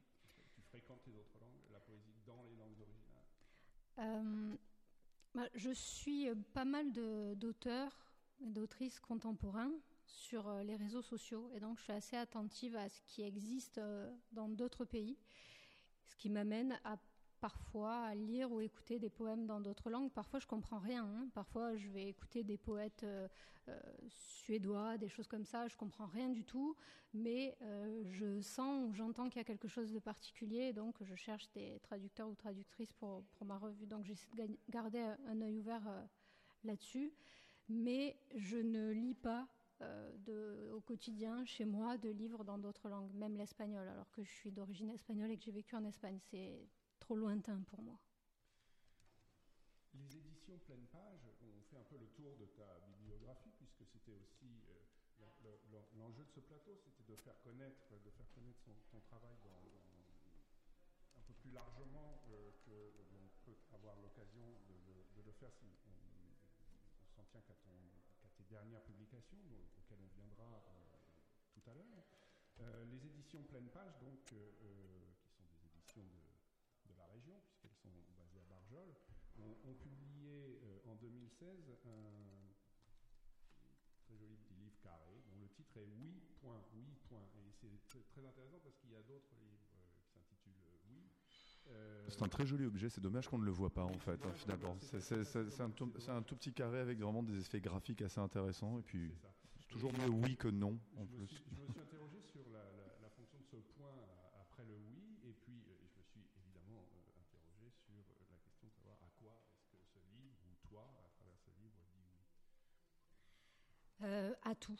C'est oui à tout. oui à tout et C'est un bon début. Il faut, faut commencer quelque part. C'est oui à tout et de manière euh, fixe, ferme et radicale avec le point. Je pense que euh, quand on écrit, enfin au moment d'écrire, euh, on, on- on dit oui à tout quand ça se passe bien. Quand vraiment on est complètement dedans, quand ça se passe bien, on est en train de dire oui à tout.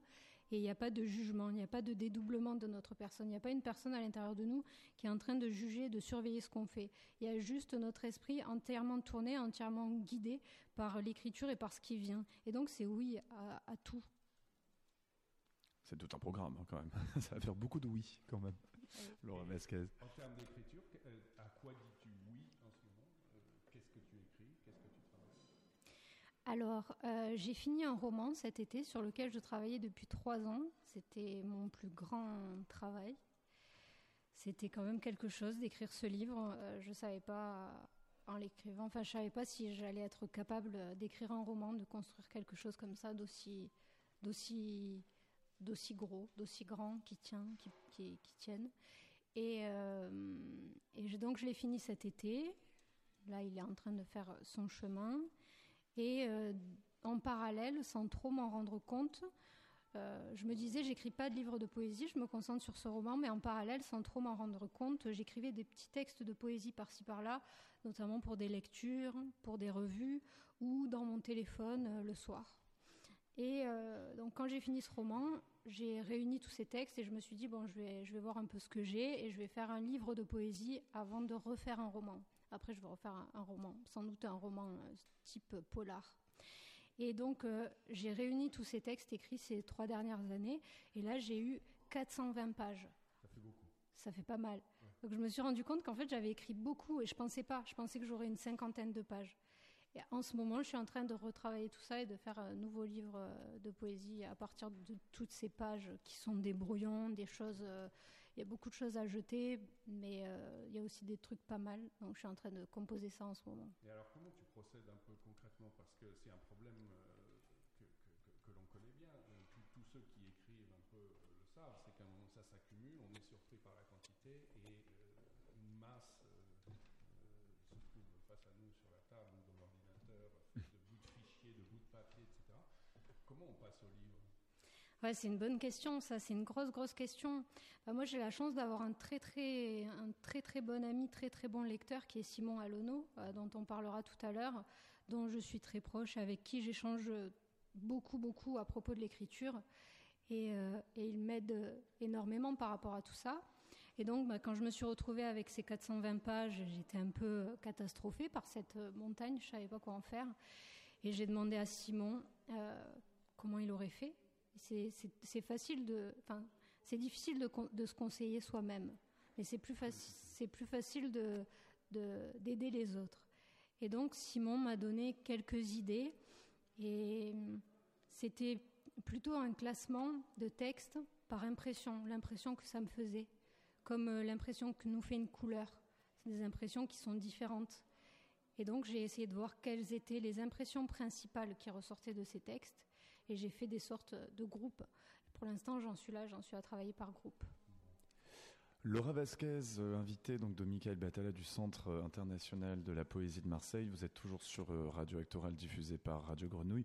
On va devoir faire une toute petite pause dans, dans, votre plateau, une petite pause musicale. On va écouter un morceau qui est peut-être poétique en lui-même, même s'il n'a absolument aucun langage. C'est un morceau instrumental. Il s'agit de l'artiste Mark Stempleton. On l'écoute tout de suite, un break musical dans Radio Actoral sur Radio Grenouille. À tout de suite.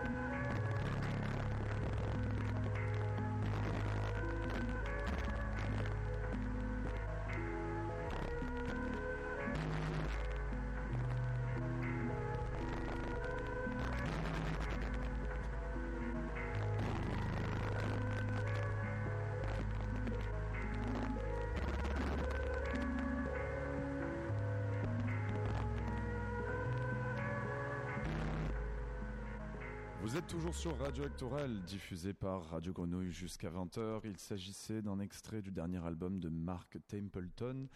Vous êtes toujours donc dans la radio du Festival Actoral qui se déploie sur Marseille, dans plusieurs lieux, jusqu'au 11 octobre. Nous sommes avec Michael Batala du Centre international de poésie de Marseille, auquel nous, nous ouvrons une session à l'intérieur de la session. C'est toujours des, des, poupées russes, un petit peu nos sessions sur Radio Actoral. Et son invité, Laura Vasquez, la poète. J'aimerais poser une question à, Laura Vasquez également. Tout à l'heure, on n'a pas rebondi sur son choix musical de Lace, donc qui est une, une, rappeuse qui vient de Reims, qui a été un petit peu la protégée de de comment s'appelle-t-il euh, Oh mon Dieu, j'allais dire Katy Perry, mais absolument pas. mon Dieu. Quel est ce rappeur euh, français? Bien évidemment, je l'ai complètement oublié. Kerry James, bon sang, de Kerry James à Katy Perry, j'en étais là. Euh, ce qui, tu l'as diffusé ce morceau, bon, j'imagine juste parce que tu l'écoutes, mais est-ce que de temps ça te fait un petit peu envie, on va dire, le type d'auditoire, le type d'énergie dont dispose le rap, Ah, par exemple, comparé à, aux espaces que te laisse donc la poésie contemporaine, qui est bon, même si bien évidemment certaines personnes la connaissent, ça reste tout de même assez confidentiel. Tu t'aspires un petit peu à ça de temps en temps? Enfin, Bah, y aspirer. Enfin, euh, euh, je- euh, par rapport à ce- cette énergie-là dont tu parles qu'il y a dans, dans le Mhm. rap, ouais, bien sûr. Le hein, je mode d'expression Je, et, je trouve ça génial. Enfin, moi, je suis très, très admirative hein, des personnes qui, qui ont cette force, qui arrivent à faire tout ça, qui avancent très, très vite euh, sur la musique et qui, euh, qui, qui, qui se, leur voix se pose sur la musique de manière si euh, évidente, c'est si fluide. J'adore, j'adore écouter ça, j'adore écouter des freestyles et des gens qui ont beaucoup de force et beaucoup d'énergie comme elle. Euh, et puis, bah, bien sûr, le monde de, de la musique et le monde du rap en particulier, c'est bien plus ouvert, c'est très très ouvert. On peut faire à peu près ce qu'on veut. C'est assez code après, hein, mais bon. Ouais, c'est assez code, mais on peut, je pense qu'on peut faire à peu près ce qu'on veut. On peut mélanger le rap avec plein plein de choses différentes. Euh, je compare pas trop avec la poésie parce que ça n'a pas trop d'intérêt de, de les comparer parce que c'est tellement euh, au niveau des, des codes dont tu parles et de la réception, c'est assez euh, différent, je dirais. Mais euh, On n'est pas dans le même univers. Après, ça dépend de qui, de quand, de comment. hein. Je veux dire, Mm. après une lecture de Charles Penquin, parfois, ça peut, ça peut faire beaucoup le même effet qu'un qu'un flow de rap, hein, de temps en temps. Je prends Charles Penquin au hasard, hein, vraiment. ouais, je trouve pas. Charles Penquin, si tu nous écoutes. Bonjour Charles. Laura, tu nous parlais de, cette masse euh, de textes dont tu essaies de faire un livre aujourd'hui. Est-ce que tu peux nous en faire entendre euh, un passage ou quelque chose Ou, euh, est-ce que ça, ça doit rester secret pour l'instant et tu préfères nous faire entendre autre chose? Oui, je préfère vous faire entendre autre chose parce que j'ai pas trop l'habitude de lire des textes en cours d'écriture. Je suis assez superstitieuse. Ah, c'est une sorte de superstition. Il ne faut pas les déflorer comme ça pour euh, garder. euh, Ouais, c'est un peu ça. J'ai l'impression que ça va leur porter peut-être malheur, Ouais. ou peut-être qu'ils vont plus pouvoir bouger, qu'ils vont rester coincés dans ce que j'ai fait dans la lecture. Ah ouais. Mm. C'est- des organes vivants aussi. Donc, qu'est-ce qui va être lu par Laura Vasquez? Alors je vais lire. Je vais lire un extrait d'un. ça vient juste de paraître. Ça s'appelle Comment faire et c'est une revue qui est collective, qui est éditée euh, par les éditions du Seuil. C'est le deuxième numéro et euh, c'est une revue qui est une, une sorte de commentaire de l'actualité, mais euh, très libre. On peut écrire euh, ce qu'on veut, on voit ce qu'on veut, mais ça a toujours un rapport avec euh, l'actualité, avec ce qui se passe. Enfin, c'est ce qu'on nous demande en tout cas. Et donc j'ai envoyé plusieurs poèmes et je vais en lire un. Mhm. Ça s'appelle Comment la voix participe en se prenant pour l'air, poème en 17 lignes. Laura. Avec les parois de l'intérieur de la coquille d'un escargot, avec le sommeil comme un soin de la colonne vertébrale, chaque seconde est peut-être plus claire que la précédente, légèrement plus claire. Chaque seconde est peut-être plus obscure que la précédente, légèrement plus obscure. Chaque seconde est peut-être plus longue. Avec le poids de la voix dans l'air, voici la forme de la voix. Elle agit comme un nouveau-né. Les os ont l'apparence d'une pierre. Avec le visage couvert de calme, une voix simple. Avec le visage couvert de honte, une voix tremble.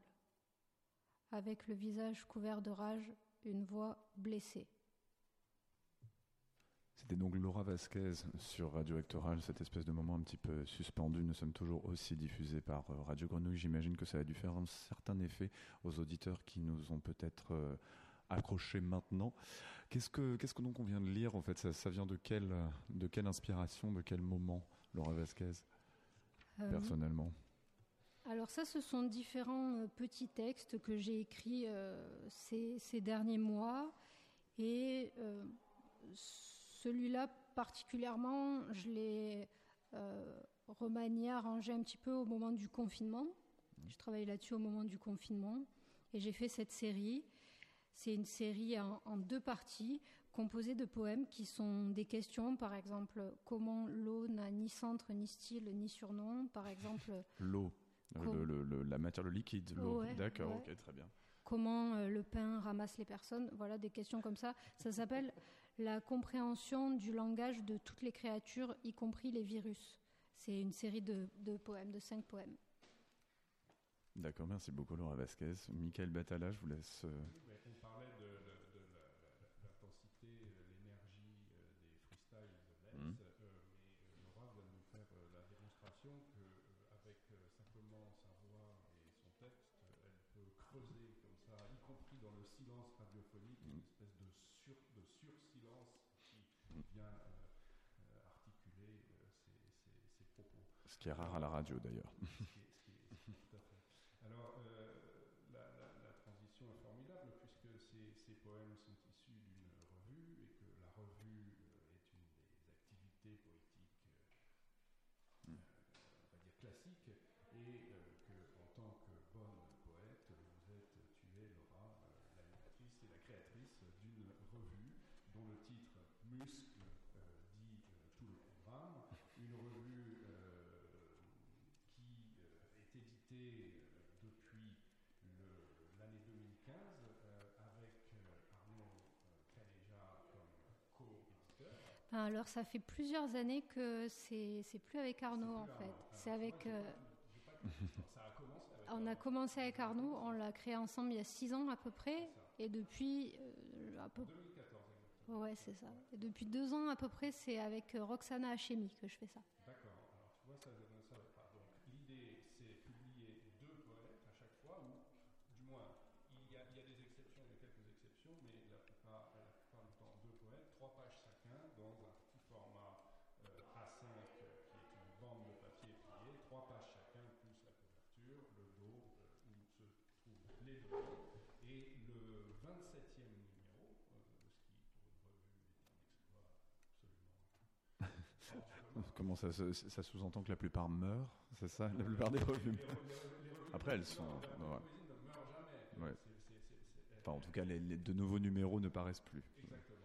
Donc, euh, le 27e numéro vient de paraître, et d'ailleurs, une soirée euh, sera consacrée ici même à. Montevideo, euh, où euh, Lucie Tayeb euh, et euh, Sénabou Sonko.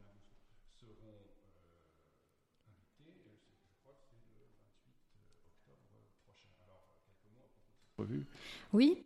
Alors, euh, donc Muscle, c'est une toute petite revue, comme tu l'as dit. Ça circule très facilement parce que ça coûte très peu cher à fabriquer. Voilà. Oui, on les vend 3 euros. On les trouve dans pas mal de librairies. On peut s'abonner sur Internet pour euh, 20 euros. Et donc, c'est un bon petit aperçu de ce qu'est euh, la poésie euh, aujourd'hui, de ce qu'est l'écriture aujourd'hui. On publie beaucoup, beaucoup de traductions. Donc, il y a des auteurs et des autrices d'un- un peu partout dans le monde. Et on publie de jeunes, jeunes auteurs. Par exemple, Sénabou Sonko, c'est une de ses premières publications en revue. On est très heureuse de, de la publier. Et puis on publie des auteurs qui ont déjà, euh, qui ont déjà pas mal publié, qui ont accès à une certaine reconnaissance. Voilà, c'est assez euh, mélangé. Et à chaque fois qu'on sort un numéro, on organise un petit événement, généralement euh, à Marseille. Et donc la prochaine fois, ce sera ici euh, à Montevideo. Justement, d'accord. Il faudra peut-être faire une petite pause musicale également. Nous avons donc un- il y a une autre sélection musicale que Laura Vasquez a faite. Il s'agit de Tsuku. Qui est-ce? Alors Tsuku, c'est euh, Simon Alono et moi. Ah, bah, Tout simplement. Voilà, on fait de la musique. Ah ouais. Bon, on écoute ça tout de suite. C'est un morceau récent ou bien c'est une. euh, Il a un an. Très bien, donc ça s'appelle Les yeux des ombres, on en parlera dans un petit moment. Vous êtes toujours sur Radio Hectoral, diffusé jusqu'à 20h par Radio Grenouille. Et nous sommes avec Michael Batala du Centre international de poésie de Marseille et son invité Laura Vasquez. À tout de suite. Avec des palmes. En fait, dans la Terre, on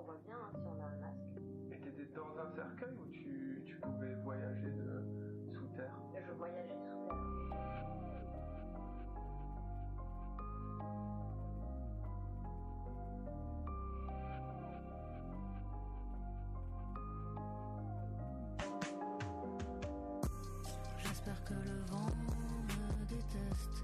J'espère que nos squelettes sont en bois. Mes mains se sont détachées de moi. Je les ai vues partir dans les montagnes. J'espère que les loups s'occuper d'elles. J'espère que la nuit leur parlera des morts. J'espère que le vent n'existe pas. Au milieu de la nuit, il y a un œil qui ment. Quand on reçoit une balle, il faut faire semblant d'être vivant. Le miroir de la salle de bain me vole des gestes. Quand je jette une pierre, je la reçois dans la tête. Je cherche les yeux des ombres.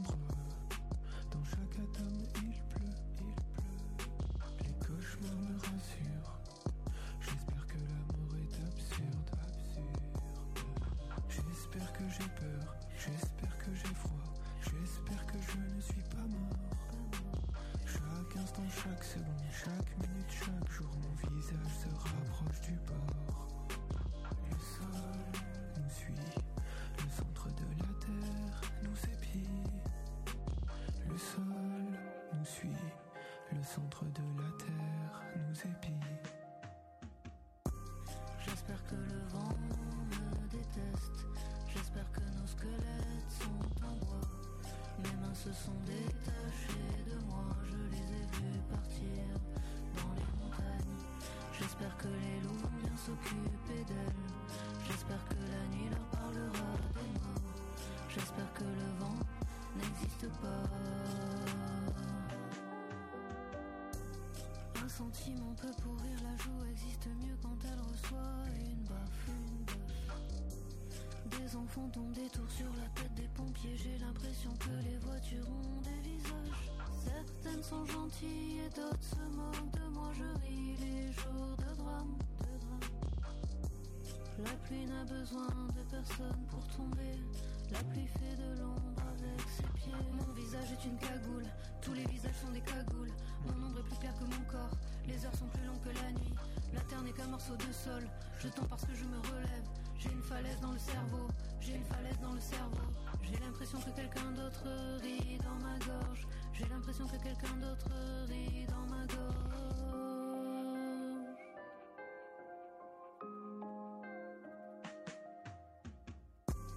J'espère que le vent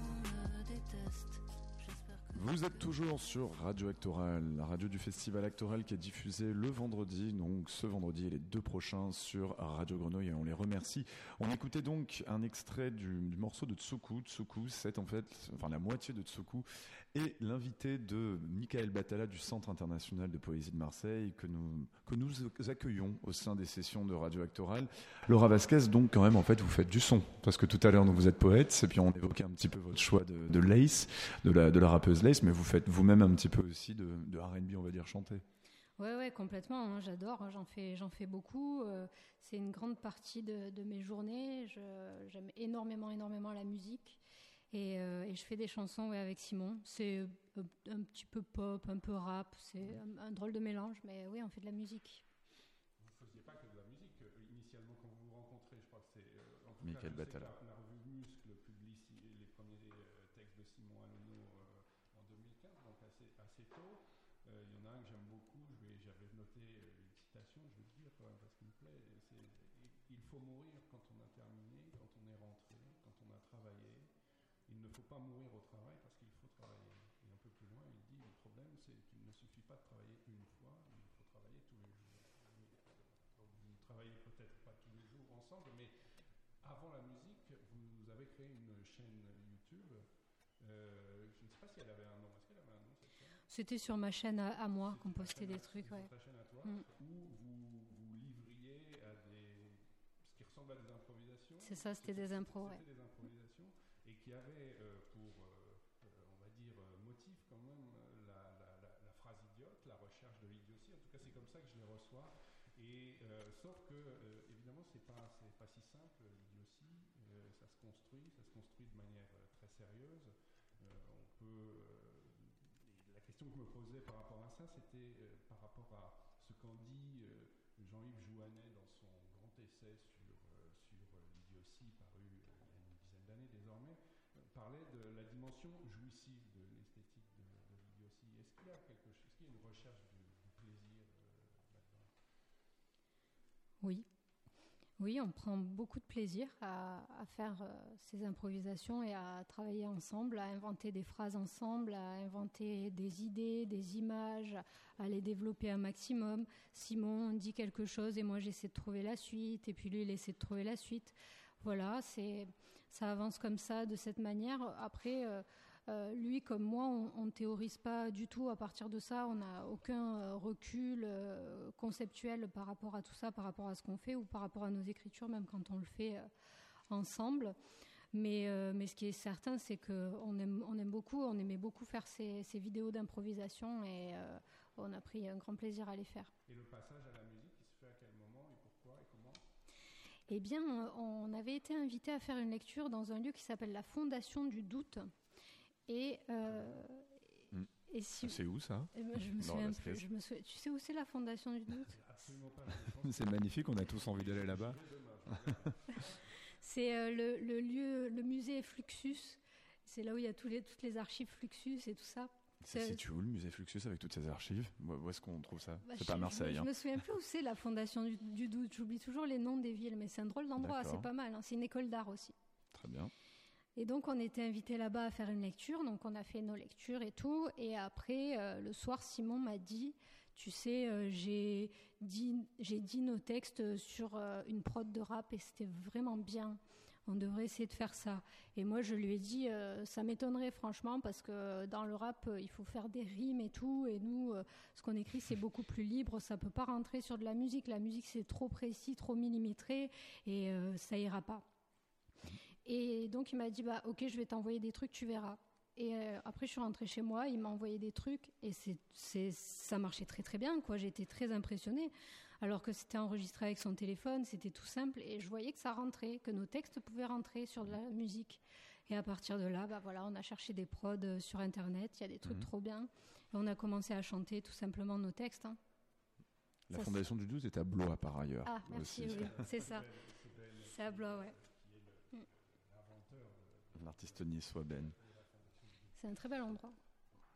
Euh, Michael Batala. oui, donc, et le, le- aujourd'hui, euh, Tsuku, euh, combien de morceaux, combien de concerts, euh, Bah, combien de stades à Bah, Aujourd'hui, je crois qu'on a sorti quatre morceaux. On nous a proposé de faire des concerts, mais on n'est pas prêt parce qu'on n'a pas assez de morceaux. Mais là, ce qu'on va faire à la rentrée, c'est des feats. On va faire pas mal de feats avec différents. Featuring, donc je précise pour les auditeurs, c'est-à-dire des, des collaborations. Voilà. Avec qui Genre avec des gens de la scène plutôt de la poésie contemporaine ou bien avec des gens de... Un mélange. Alors, il y aura des gens qui viennent plutôt du rap et aussi des personnes qui écrivent et qui font, du- et qui font de la musique. Très bien. Depuis euh, quelques mois, euh, Laura, alors est-ce que c'est lié au confinement ou pas, tu le diras, mais depuis quelques mois, alors même que tu pratiques euh, l'atelier d'écriture et la, for- la- la- la formation euh, à, à l'écriture poétique depuis très longtemps, et d'ailleurs que tu, tu le fais très régulièrement pour, euh, pour le CIPM dans le cadre de son, son- son- son programme d'action culturelle et de, et de formation à la poésie, euh, tu as en ligne euh, des ateliers d'écriture et euh, en particulier euh, une méthodologie dont j'aimerais que tu nous dises quelques mots à propos des jeunes, du suivi des écritures des jeunes auteurs. Oui. Alors, tu as raison, c'est lié au confinement parce que j'avais pas spécialement l'idée de faire ça en ligne, mais pendant le confinement, tous mes ateliers ont été annulés et puis il y avait pas mal de personnes qui étaient assez déçues ça. Donc, euh, je me suis dit, bah, je vais faire des vidéos, je vais les mettre sur Internet et les gens euh, suivront l'atelier comme ça. J'ai lancé ça et il y a eu beaucoup, beaucoup d'inscrits. Vraiment beaucoup d'inscrits. Euh, donc, j'ai pas arrêté, en fait, j'ai continué. Et j'ai proposé en parallèle des accompagnements pour des personnes qui écrivent ou qui ont envie d'écrire et qui ont envie d'avoir un regard extérieur sur leur texte. Et là encore, beaucoup de personnes se sont inscrites. Donc, j'aide des personnes qui, qui sont soit en train d'écrire un livre, soit en train d'écrire euh, différents textes et qui ont besoin d'un suivi, qui ont besoin d'être euh, assez stimulés dans ce travail-là de leur écriture qui est qui, est en train de naître souvent. Et euh, je suis aussi des auteurs, des personnes qui ont déjà publié, mais qui ont besoin d'un regard extérieur, mais de manière régulière. Donc je fais ce travail-là aussi. Alors, alors justement, Laura Vasquez, vous les accompagnez comment, par exemple? Ça se passe comment? Déjà, c'est sur Internet? Ça se passe. Ouais. C'est quoi l'adresse? Pour, euh, je sais pas, j'ai presque envie d'essayer moi aussi. Pour pourquoi pas? Alors, je les accompagne comment? D'abord, j'envoie une newsletter toutes les semaines. En général, c'est le mardi. Euh, J'ai toutes les infos sur mon site. Mon site, c'est lauralisavasquez.com. Vasquez, ça s'écrit avec deux Z. V-A-Z-Q-U-E-Z. E Je le dis parce qu'on met souvent un S. Et On copiera l'adresse sur le site de Radio Actoral et sur notre Facebook. ah, cool, merci. Et donc, bah, les gens s'inscrivent. Ensuite, euh, je leur envoie euh, une newsletter. Dans la newsletter, je parle d'un thème d'écriture, n'importe lequel, un thème. Euh, Et, Ça peut être quoi, par exemple, Laura Vasquez? Euh, ça peut être par exemple le, le départ, la question du départ dans un texte. Ça peut être euh, la, le, le- le déplacement dans l'espace, dessus, dessous, des questions comme ça, toutes simples.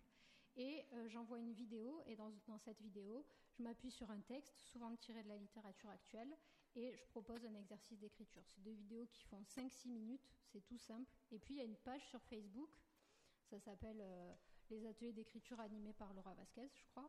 Et là, les gens peuvent partager leurs textes. Donc c'est aussi une petite communauté, il y, a, il y a 400 et quelques personnes inscrites, donc c'est assez euh, Ah, dynamique, même, ouais. assez vivant. Tous les âges un petit peu ou bien c'est euh, qui, justement a envie de se faire former comme ça ou bien se faire accompagner du moins? Oui, tous les âges. Alors j'ai autant des étudiants, des étudiantes qui sont euh, en master d'écriture ou qui finissent leur master d'écriture, donc qui sont plutôt jeunes, et autant des personnes d'âge moyen ou même plutôt âgées qui, euh, qui, ont, qui ont envie d'avoir un regard extérieur sur leur texte et aussi d'écrire plus régulièrement. Et, et donc on a un point de rendez-vous.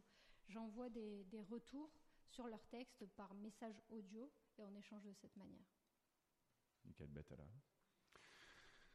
Ça donne envie de participer. Je pense que je vais m'inscrire. Je suis très impressionné par euh, le, le nombre que tu, que tu avances, 400, 400, inscrits, 400 inscrits depuis, depuis quelques mois. euh, qui- Sur la newsletter, il y a 500 et quelques inscrits et dans le groupe Facebook, euh, 400 et quelques. Et comment ça- tu arrives à suivre autant de...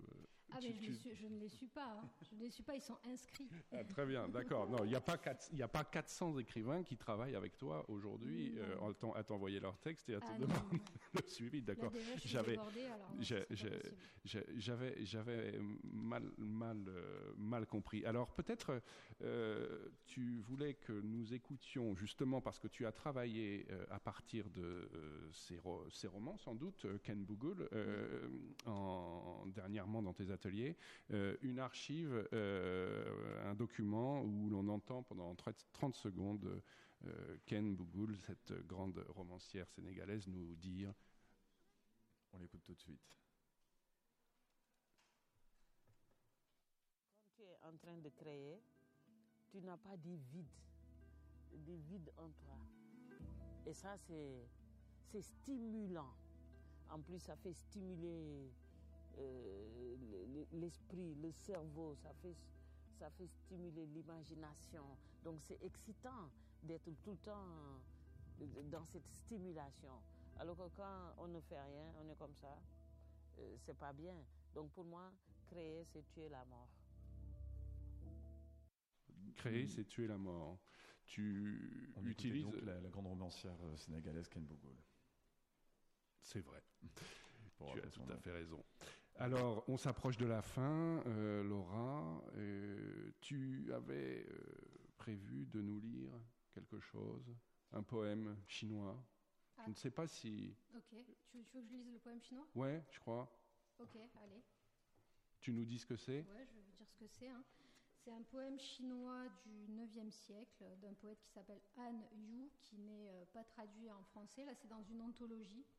Euh, donc là, c'est traduit en français, mais ce que je veux dire, c'est qu'il n'y a pas de, livre de cet auteur en français. C'est traduit par André Markovitz dans son livre Ombre de Chine, qui est publié aux éditions Inculte, et dans lequel on trouve euh, beaucoup de poèmes de poètes chinois, de poètes chinois de, ces années-là. Hein. Là, là, en l'occurrence, c'est le 8e siècle. Donc je vais vous lire un poème qui s'appelle Je perds mes dents. Laura Vasquez sur Radio Actoral pour Radio Grenouille. Anne Yu, Je perds mes dents. Une molaire est tombée l'an passé. Cette année, ce qui tombe, une incisive. Non, six, sept dents qui tombent d'un seul coup. Et d'autres dents pourraient tomber encore. Celles qui restent sont plutôt branlantes. Elles devraient finir par tomber toutes. Quand la première dent était tombée, j'avais senti le trou juste une gêne. La deuxième est tombée, puis la troisième. Ces chutes-là me présagent la mort. Dès qu'une autre menace de tomber, Je me mets à trembler comme une feuille. Une dent branle et je ne mange plus. J'hésite même à me rincer la bouche. Toutes ces dents qui tombent, qui me quittent, c'est une chute, comme une avalanche. Pourtant, ces derniers temps, je m'habitue. Quand elles tombent, c'est le même vide. Quand les vingt qui me restent tomberont, je le sais bien, la mort sera venue. Mais s'il ne tombe qu'une dent par an, si j'ai vingt dents, j'ai vingt années à vivre. Et voir toutes les dents tomber d'un coup, laissant le vide, c'est la même chose que de les voir tomber l'une après l'autre. Quand, paraît-il, vos incisives tombent, il est très rare que vous viviez vieux. Mais aucun d'entre nous n'est éternel, et jeune ou vieux, chacun de nous y passe. Paraît-il, quand les autres voient le trou, quand vous avez perdu votre incisive, ils sont surpris de peur en regardant. Je me répète ce que dit Chuang Tzu, l'arbre et les oies sont contents comme ils sont. Mieux vaut se taire certes que mentir. Qui ne peut plus mâcher mange liquide. Tel est mon chant. J'en ai fait un poème pour prévenir ma femme et mes enfants. C'était donc Laura Vasquez, euh, invitée du Centre international de poésie de Marseille pour Radio Actoral, diffusée sur Radio Grenouille.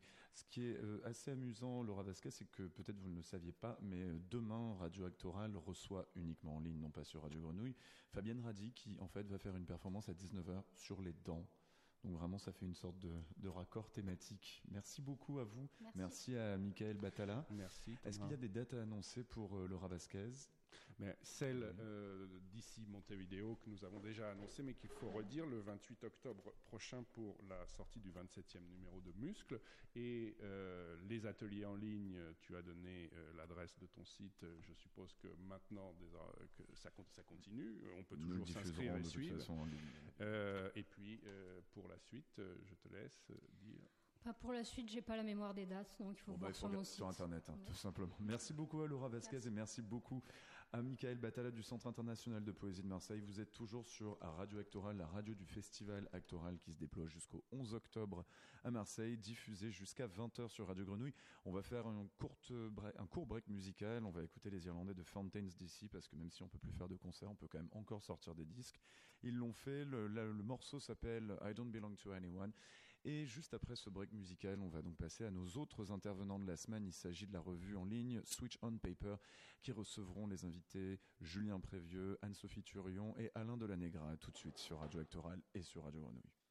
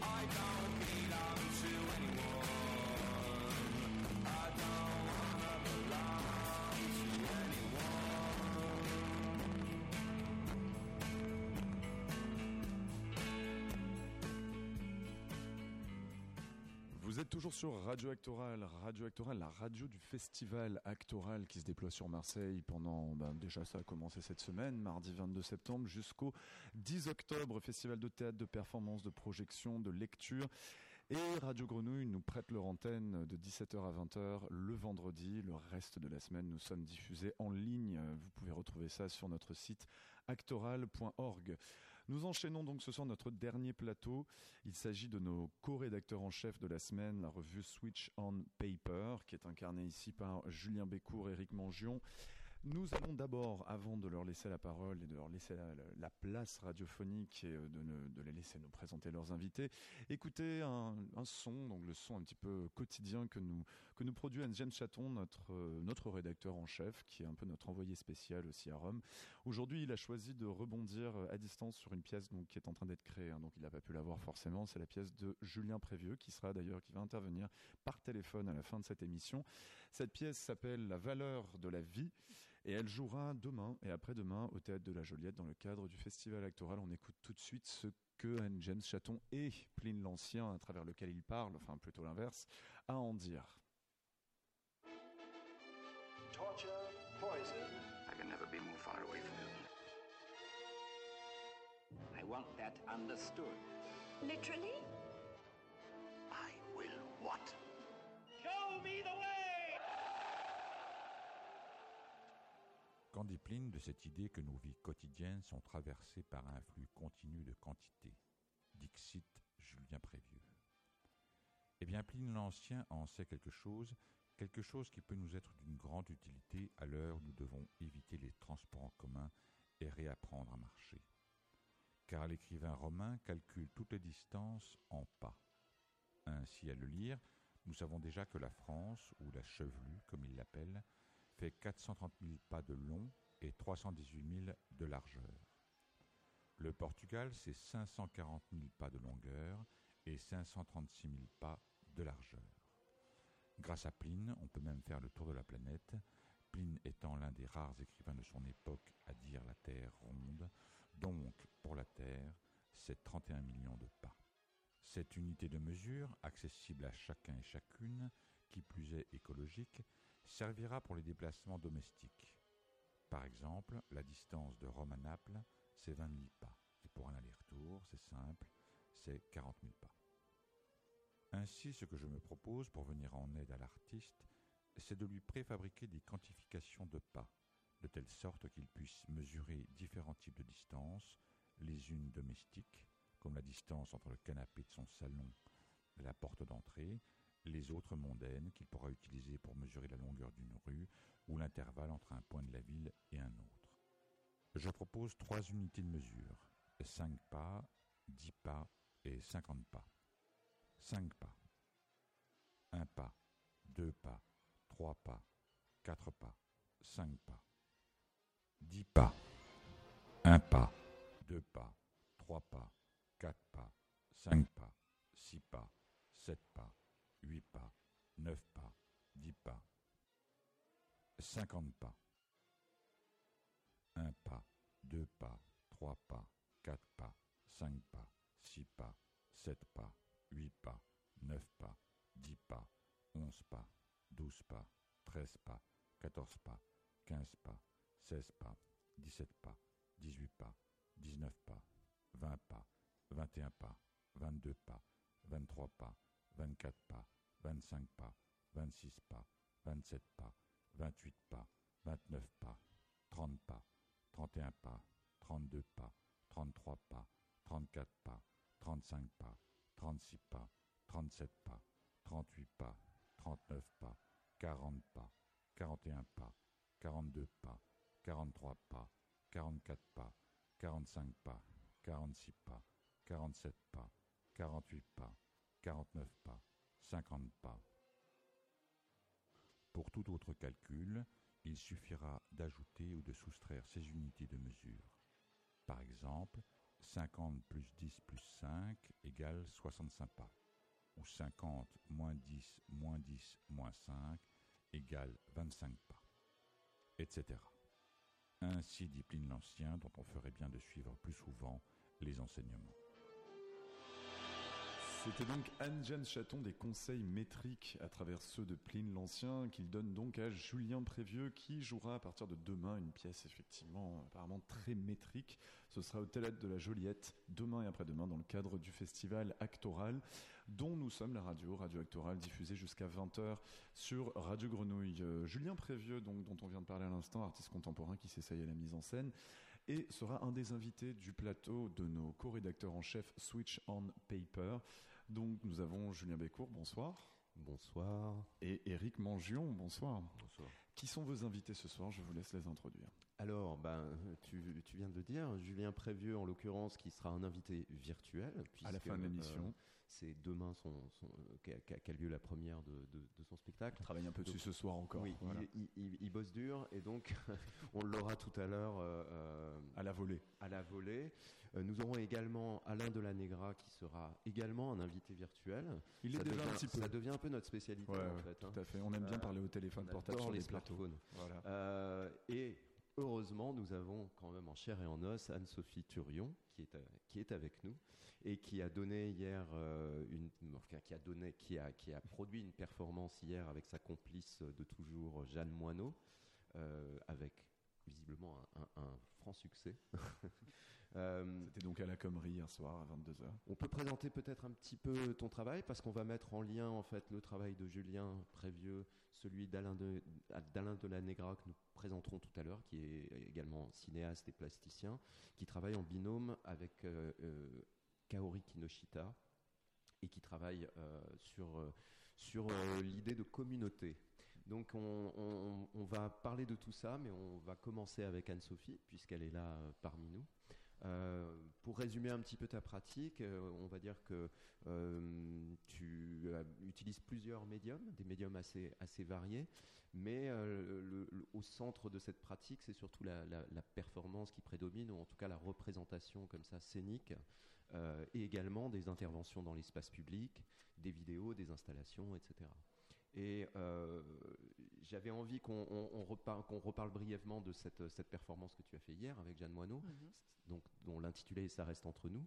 Et tu disais que tu l'avais, déjà produit plusieurs fois, c'était un peu une performance évolutive. Tout à fait. C'est euh, une performance vraiment à géo- géométrie variable euh, qui fait que ça nous permet en fait de là où on en est euh, de partager avec le public le moment, euh, l'instant T euh, euh, du travail.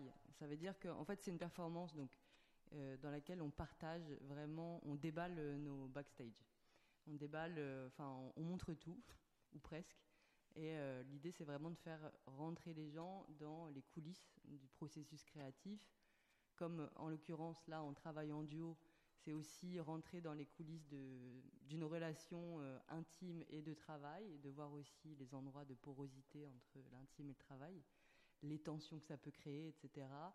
Et euh, voilà, en tout cas, dans cette idée des backstage, euh, par exemple, on- il y a toute une partie de la performance où on, on expérimente des nouvelles scènes parce qu'on a envie de faire des tests pour des futures créations.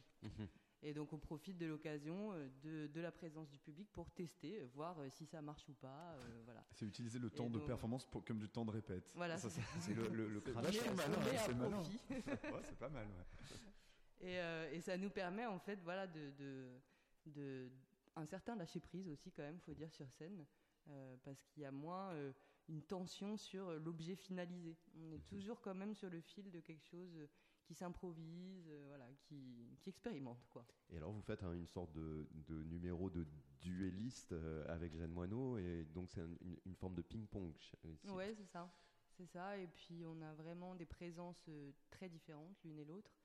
Donc, euh, on joue aussi sur cette euh, complémentarité.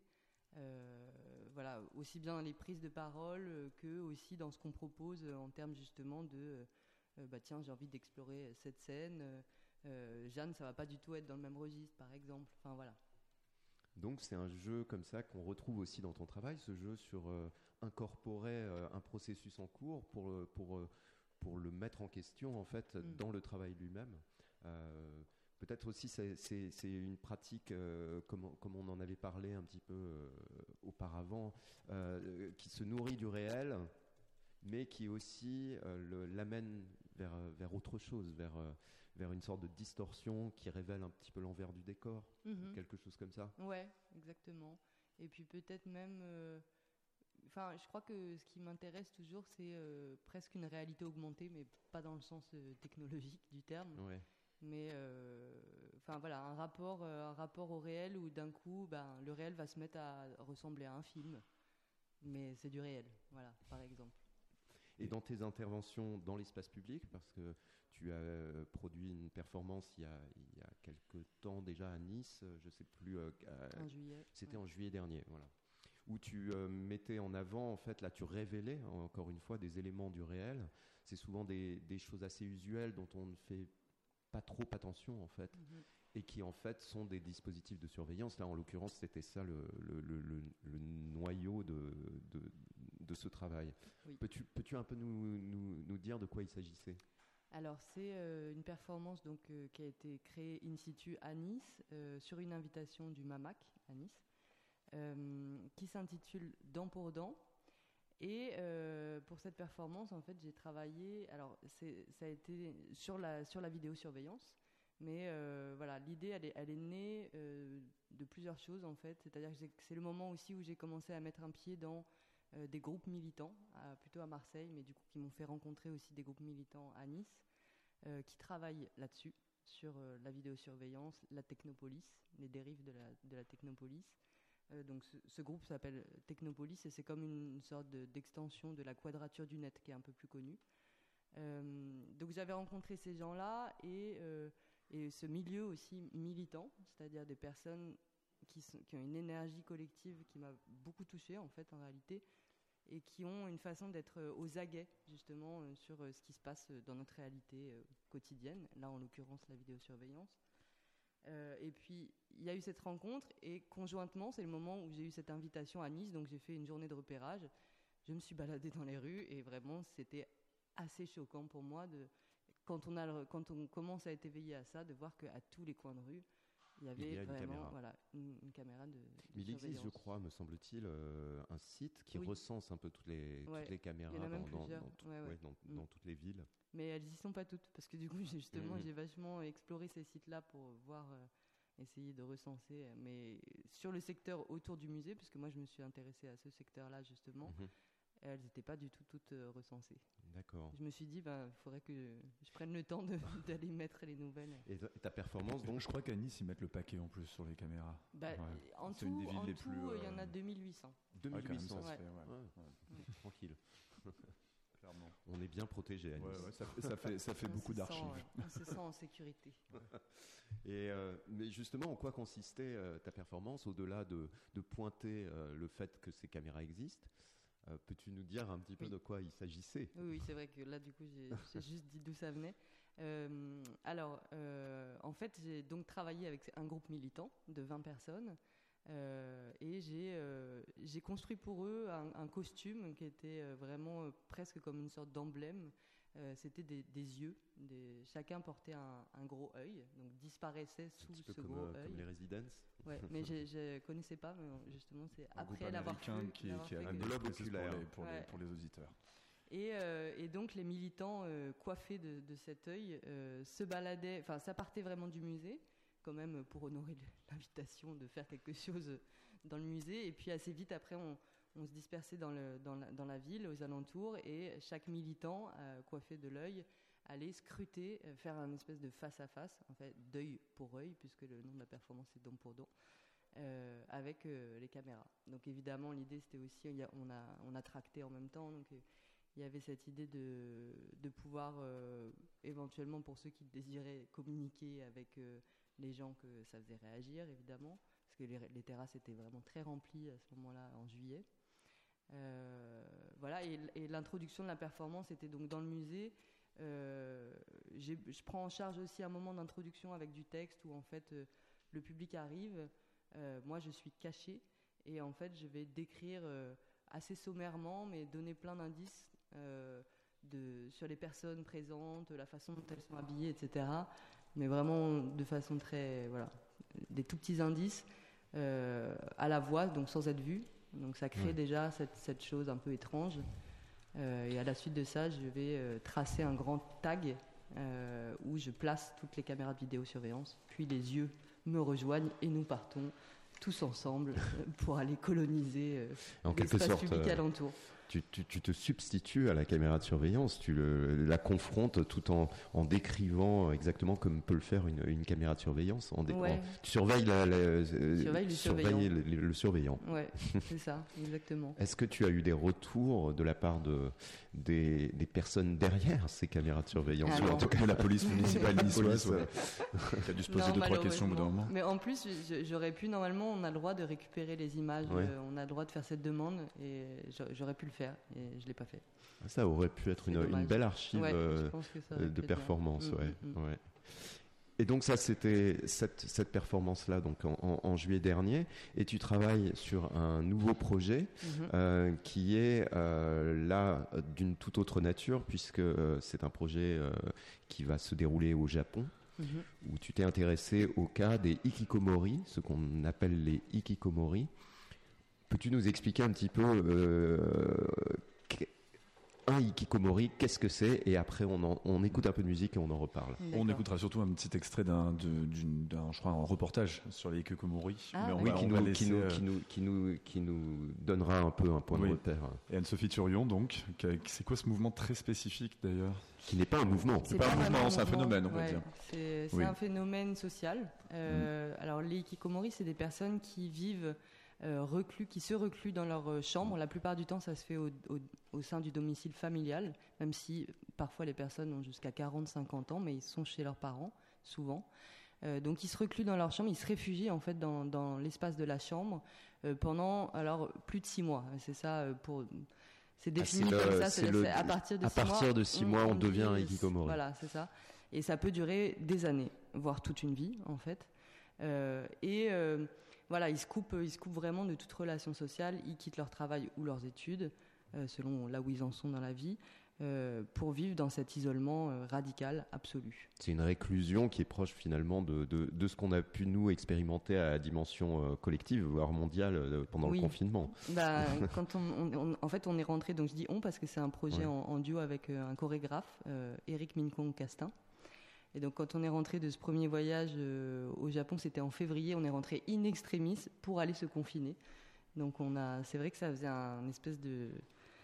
Ah oui, c'était assez troublant. le- C'était assez troublant. Là encore une fois, Ouais. le réel qui, qui, qui, qui est. enfin, Ouais. vous êtes rattrapé par le Et vous en avez donc rencontré des hikikomori, euh, Anne-Sophie Alors, Turion on a rencontré, en fait, on travaille euh, en étroite collaboration là-bas avec une association de réinsertion pour les hikikomori qui Ah, est même. à Ah, Kyoto. c'est- considéré ce comme une pathologie. Oui, voilà, ouais. Ouais. Non, pas par une. Enfin, alors, il y a plusieurs. euh, C'est pas une pathologie. Par exemple, pour cette association, c'est une association qui est très justement engagée, militante et qui euh, veut démontrer en fait que euh, c'est un phénomène social et non pas une pathologie euh, Mentale. euh, voilà, mentale. Et que euh, c'est plutôt des individus qui, qui où la société ne leur a pas offert une place euh, et la société et le capitalisme sont construits euh, de façon à casser aussi des relations sociales et ne pas pouvoir exister dès qu'on est un peu marginal. Et, et le phénomène est suffisamment massif pour que, je ne sais pas, les autorités, voire les instances de santé publique au Japon le considèrent comme, enfin, déjà le prennent en considération là-bas? Euh, maintenant, ils le prennent en considération. Ouais. Après, euh, justement, par rapport à cette association avec qui on travaille, ce qu'on a Mhm. bien compris, c'est qu'il y a un gros, gros manque de, de sous, en fait, euh, Oui, pour ouais. pouvoir euh, vraiment euh, prendre en charge ce phénomène sur le terrain. Et comment Donc, sont on en parle beaucoup, mais voilà. Et donc vous en avez rencontré un certain nombre. Voilà, on a rencontré un groupe de, de Ils ont 10 accepté de personnes. sortir de chez eux, donc pour l'occasion, Anne-Sophie Turion. Donc en fait, ceux qu'on a rencontrés sont en phase de réinsertion, c'est-à-dire qu'ils sont vraiment dans ce petit sas de décompression, enfin de, euh, où ils se retrouvent entre eux et ils font des dîners tous les vendredis. Euh, donc nous, on a été conviés à, à ces moments de repas, donc on a passé des soirées avec eux. C'était vraiment très fort d'être accueillis euh, parmi eux. Et en réalité, euh, euh, c'était surprenant parce que c'était euh, alors chaque, enfin, chaque personne qui était là euh, avait effectivement, euh, ben, il y, en avait un qui parlait pas, mais chacun avait une façon d'être là euh, en étant totalement, en fait, relâché. C'est-à-dire que moi, je me suis même jamais sentie aussi à l'aise. Euh, on a toujours des postures sociales à tenir, même si on est avec euh, nos meilleurs amis. Et là, euh, enfin, C'était ça qui était assez surprenant d'être avec eux. On écoute peut-être un extrait donc justement du reportage sur les iki. On dit ikikomori, c'est bien ça, Anne-Sophie Hikikomori. On écoute ça. J'ai besoin du bruit de la télévision. Sinon, je ne me sens pas bien. Le silence me rappelle que je suis seul. Souvent, je reste allongé dans mon futon toute la journée. Je regarde le plafond. C'est comme si j'oubliais tout. C'est vague. Je sais juste que mon corps est lourd. Disons que j'ai peur du monde. Un simple coup de téléphone ou un email m'inquiète. Anne-Sophie Turion, quand vous avez rencontré donc des Ikikomori, avec de quoi vous avez parlé avec eux? Parce que là, donc justement, on comprend vraiment une expérience de, de vraie anx- anxiété par rapport Mm. à l'extérieur et tout ce que ça peut représenter, donc d'enfermement, enfin de trouver refuge dans la télévision, par exemple. De quoi vous avez parlé avec eux? De tout sauf ça. De, tout sauf euh, de la réclusion, justement. Mhm. Euh, et hum, ça, euh, on l'a compris très vite, que c'était quelque chose. Enfin, justement, l'idée, c'est de renouer euh, avec des, des formes de plaisir. C'est pour ça aussi qu'ils font des dîners. C'est par exemple le fait de fabriquer la nourriture ensemble, c'est quelque chose de très important. Euh, et donc, on va parler bah, vraiment de la pluie et du beau temps, en fait. C'est vraiment ça. Et, et l'association, elle travaille là-dessus, sur une parole comme ça qui est très, euh, très détachée, en fait, aussi. Voilà. Donc, on a beaucoup parlé de ça. Et en même temps, il y a aussi, alors je parle de détachement, mais ça va paraître paradoxal, mais en fait, c'est aussi que. Euh, on va aussi parler de politique. On va aussi parler de. Parce que c'est. Eux, euh, avec l'association, ils font des manifestations. Donc le projet aussi va se nouer autour de cette idée de manifestation dans les- dans l'espace public. Ils se rendent visibles, ils rendent visible le phénomène Ikikomori. Nous, ça nous a beaucoup surpris sur le coup, en, euh, en investissant euh, la sortie du métro à l'heure de pointe. euh, et ils viennent avec euh, de quoi faire une énorme soupe euh, pour partager avec les passants. Ils ont des banderoles pour dire nous sommes sortis, euh, en, gros, nous sommes sortis de l'isolement, mais c'est pas pour faire un retour. On veut pas revenir dans ce monde euh, tel qu'il est. Enfin, voilà, c'est. euh, Il y a une forme de résistance quand même quelque Oui, oui. part. Ouais, il y a- en tout cas, pour ceux qu'on a, moi je veux pas généraliser parce que Oui, je pense qu'il y a des, en plus les associations travaillent très différemment. Mais donc en tout cas, cette association-là, elle est vraiment Mhm. dans le fait de, euh, enfin, l'idée c'est l'émancipation de ces personnes-là et leur retour au monde va passer par une, le fait d'assumer leur marginalité et leur refus euh, d'être productifs, euh, Ouais. leur refus de rentrer voilà dans, dans, dans des rails qui, qui leur correspondent pas en fait. Et, et ces personnes-là, est-ce qu'elles s'identifient à ce, à ce symptôme, enfin ce symptôme? Est-ce qu'elles-mêmes se revendiquent comme telles, ikikomori, ou c'est quelque chose qu'on leur, une étiquette qu'on leur met et, et où on fait une, où on globalise? Est-ce qu'ils ont conscience d'être, d'être Il y a une nombreux identité dans ce cas Il y a une identité Oui. euh, Ikikomori ont- oui, oui, oui. Ouais. Alors, ils, ont, ils se revendiquent plutôt comme ça. Euh, et aussi, même, il y a euh, une personne qui m'avait confié que vraiment, quand euh, ils a- c'est- le terme il a été inventé dans les années 80, euh, au début, lui, il savait pas que le terme existait. Et quand il a su qu'il y avait ce terme-là, il s'y est reconnu. Et, et en fait, ça l'a beaucoup soulagé. Voilà. De mettre un mot sur ça. Ah oui, donc ce, Et de se sentir quand même. On va devoir faire un tout petit, une toute petite pause musicale, Anne-Sophie Turion, parce que l'on a quand même un espèce de timing un petit peu serré aujourd'hui, puisque nous sommes diffusés sur Radio Grenouille. Je rappelle donc à nos auditeurs que nous sommes Radio Actoral, la radio du festival Actoral. Nous sommes maintenant sur le plateau de nos, de nos co-rédacteurs en chef Switch On Paper avec Eric Mangion et Julien Bécaud. On va faire une, donc une pause musicale qui a été sélectionnée par votre première invitée, Anne-Sophie Turion. On va commencer par Cape Tempest.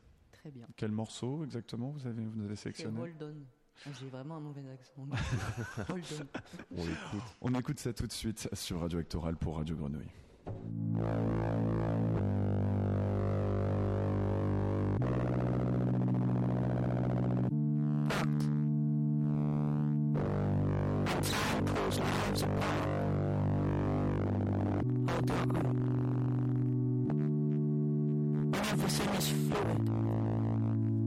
Nothing can be known with any certainty. Hold on. Hold it till you feel it there. As dark and dense and wet as earth. As vast and bright and sweet as air. When all there is is knowing that you feel what you are feeling. Hold your own. Ask your hands to know the things they hold. I know the days are reeling past in such squealing blasts, but stop for breath, and you will know it's yours. Swaying like an open door when storms are coming. Hope. Time is an onslaught. Love is a mission. We work for vocations until in remission we wish we'd had patience and given more time to our children. Feel each decision that you make. Make it. Hold it.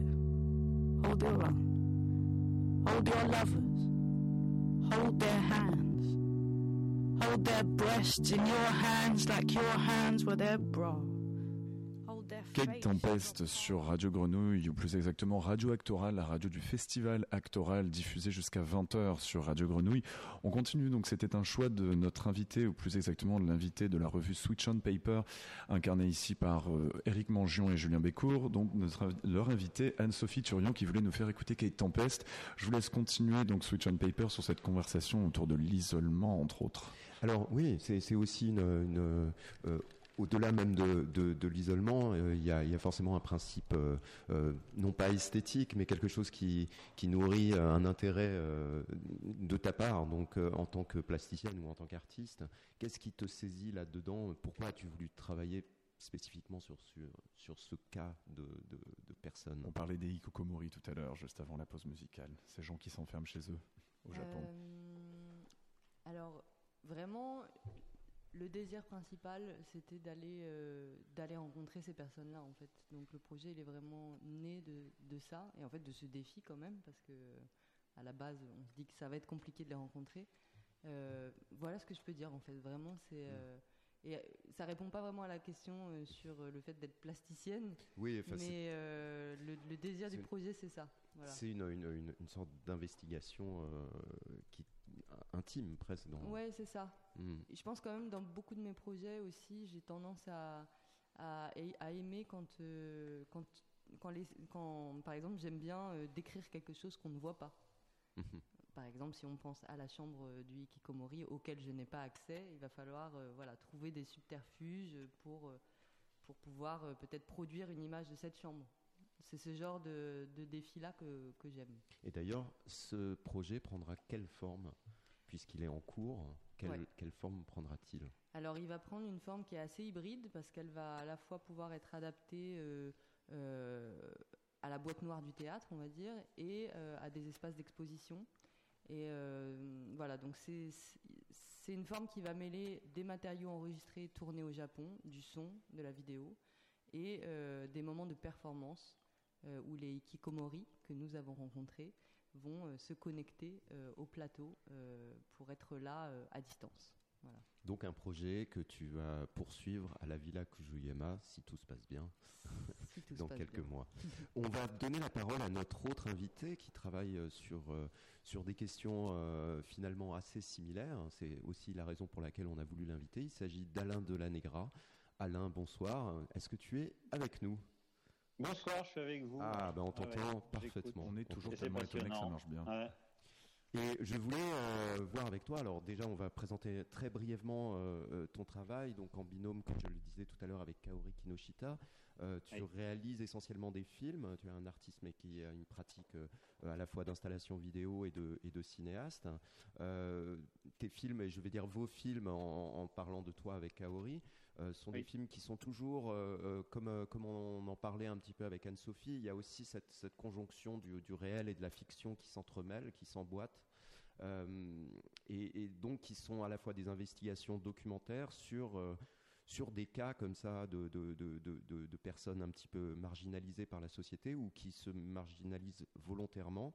Mais il y a aussi dans ton travail, dans votre, votre travail, euh, quelque chose de récurrent qui serait cette idée de communauté pour euh, faire face à la solitude. On peut résumer ça comme ça Est-ce que je me trompe? Non, non, c'est ça. Et après, c'est beaucoup plus organique parce qu'on passe d'un projet à un autre. Mais évidemment, euh, je crois qu'en creux, c'est ce que tu dis. Voilà, on parle cette idée de cette solitude un peu abyssale et de ce fait de. Euh, c'est quelque chose qui nous touche beaucoup. Et puis, on est toujours, euh, on essaye de filmer ceux qui essayent de la contrer d'une manière ou d'une autre, quoi. Et c'est pour ça que finalement, même les joueurs de jeux vidéo, pour nous, les gens qui, qui, tentent d'autres choses que, que de rester passifs, ça nous a, voilà, c'est les personnes avec qui on aime bien collaborer et puis essayer de trouver un. Alors c'est vraiment du document, quoi. C'est vraiment la question du réel qui nous intéresse, mais effectivement, tu parlais de fiction, de choses comme ça, ce sont parfois des dispositifs pour trouver une complicité avec nos personnages qui nous amènent à, faire des, voilà, à, trouver des jeux comme ça, un petit peu de, euh, voilà, des, jeux de mise en scène, quoi. Et d'ailleurs, on peut, on peut mentionner parmi euh, vos films, euh, il y avait l'un- des premiers films que j'ai découvert de vous, et c'était l'un de, de- votre premier long métrage, The Cat, the Reverend and the Slave, où vous étiez allé euh, euh, investir les, coulisses quelque part de Second Life, c'est-à-dire de, partir du virtuel pour aller vers les gens réels, et euh, vous nous montriez des, personnages comme ça complètement étonnants, que ce soit deux personnes qui vivent dans des espèces de white trash et qui ont des avatars. Ça peut être. Tu avais filmé aussi un, pompiste euh, qui était investi dans des, le, SM. Il y avait ces personnages de furries qui étaient des, hommes animaux. Euh, Enfin voilà, il y a eu tout un panel comme ça, une représentation sociologique euh, un petit peu en marge qui était passionnante. Et vous avez poursuivi un petit peu comme ça avec, avec aussi des communautés qui seraient plus de l'ordre de la, de, la secte ou borderline, on va dire. Que- Bah, ouais, alors là, euh, merci hein, pour cette présentation, Julien, mais c'est vrai qu'on. Comment dire On va, on va pas. Je pense. euh, ça va être compliqué de, de passer un peu au-dessus de tout, tout ce qu'on a, Bien sûr, bien qu'on a sûr. fait, tout ce voyage, parce qu'on va surtout parler, je pense, du Japon. Mais effectivement, ce truc de Second Life, c'est quelque chose qui nous a, euh, dans lequel on, on a fait beaucoup dans ces jeux en réseau, en fait. Et cette question des jeux en réseau nous, nous intéressait parce qu'on se disait, bah non, justement, ils sont, ils sont, sont pas tout seuls. Ça demande un vrai effort, en fait, de rencontrer les gens online, de, de, s'investir dans ces communautés, etc. On était très touchés par ça. Et à la fin, il y avait l'apparition un peu de ce qu'on appelle les bots dans Second Life. Et par exemple, un jour, on est tombé sur un bot, euh, c'est-à-dire, c'est- les bots sont des personnages où avait, qu'on trouve dans ces mondes virtuels, en tout cas qu'on trouvait dans Second Life, où il y a personne derrière, il y a qu'un, c'est un avatar en fait qui, est connecté à une sorte d'intelligence artificielle de Google qui fait des, où on parle et on a un sorte de chat qui nous répond. Euh, Dans Madison Avenue, là, le site de rencontre, ils avaient utilisé ce même système pour faire croire aux hommes qui parlaient euh, avec des vraies femmes. Bref, nous on a, on a, on a même rencontré euh, comment il s'appelait Chris Marker, qui était qui, qui jouait à Second Life, qui était notre héros, et, on- et finalement c'était un bot. Et donc on, on a une discussion hyper ésotérique avec un, un robot pensant que c'était Chris Marker. Et en même temps, on n'est pas certain parce qu'il y a quelque temps, une euh, une des assistantes de Chris Marker nous a dit que Chris Marker avait dit qu'il nous avait rencontrés dans Second Life. Donc on sait même pas euh, Fascinant. où on est. Enfin, le truc, ce que je voulais dire, c'était que nous, ce qui nous touchait dans ces personnages-là, c'était qu'ils étaient en étaient en réseau. Et, euh, C'est et là où je voulais en récemment, venir. vous m'entendez ou pas? Non, non, on t'entend très bien. Ouais. C'est là, c'est là où je voulais en Et- venir dans ce. Ouais, et justement plus récemment, là, on s'est intéressé à une autre forme de jeu, euh, donc qui, re- qui rejoint pas mal tout ce que Anne-Sophie euh, décrivait, qui sont des jeux au, au, Japon, euh, qui s'appellent les euh, Otome Game, Bishojo Game, euh, euh, qui sont des jeux de drague en fait. Voilà, ce sont des jeux de drague. On a un sorte de Tamagotchi, on a un petit personnage euh, euh, sur sa DS ou sur son téléphone. Euh, il y a aussi des Eroji Games, qui sont les jeux érotiques. Bon, il y en a beaucoup des, jeux de drague. C'est une grosse, euh, comment dire, un gros business du, jeu vidéo au Japon et qui est en train de se développer euh, euh, ailleurs. Et ça, euh, et, ce qui nous paraissait terrible, et ben maintenant ça nous paraît assez beau en fait, parce qu'on a filmé beaucoup de joueurs aussi de ces jeux-là qu'on a rencontrés. Et on a rencontré notamment, euh, et, c'est ce que disait aussi euh, Anne-Sophie tout à l'heure, hein, c'est intéressant parce que c'est ce sont des jeux euh, qui montrent bien les contradictions du Japon aussi, où euh, où c'est Ikikomori, où c'est des personnes qui, qui sont en manque affectif, en fait, sont la cible d'un marché euh, très florissant, et en même temps, ils sont très accusés, très stigmatisés dans la société, parce qu'ils sont un peu responsables de la chute démographique du Japon. Et, euh, et nous, ça nous a plaisait de voir comment eux réagissaient à ça, et notamment, on a filmé beaucoup euh, des joueurs d'un jeu qui s'appelle Love Plus. Mais peut-être que je peux développer Alors, après. Je, je, voulais juste, euh, justement, euh, c'était, je te tendais la perche pour en arriver là. Justement, ce projet qui est euh, euh Tsuma Musumehara, ça c'était le, prémisse. donc c'était un, film d'une quarantaine de minutes qui présentait déjà ces alors là, ce n'est pas des hikikomori, mais il y a quand même une, certaine connivence, en tout cas dans, dans, dans l'esprit. C'est des hommes seuls qui vivent avec des real dolls euh, pour l'essentiel dans le film, même si tu montrais aussi ces, ces- ces hommes qui sont aussi euh, accros avec euh, cette, cette- cette relation avec un, un Tamagotchi et un, une- une- un bot, enfin en tout cas une- un jeu comme ça de virtuel avec une, avec une femme. Et Ouais, c'était. ah, ah, Ouais. Non, non, vas-y.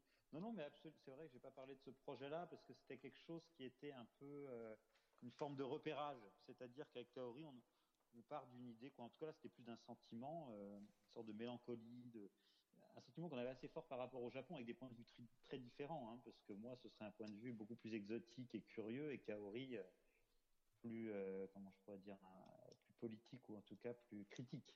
Ouais. Voilà, et, et aussi empathique.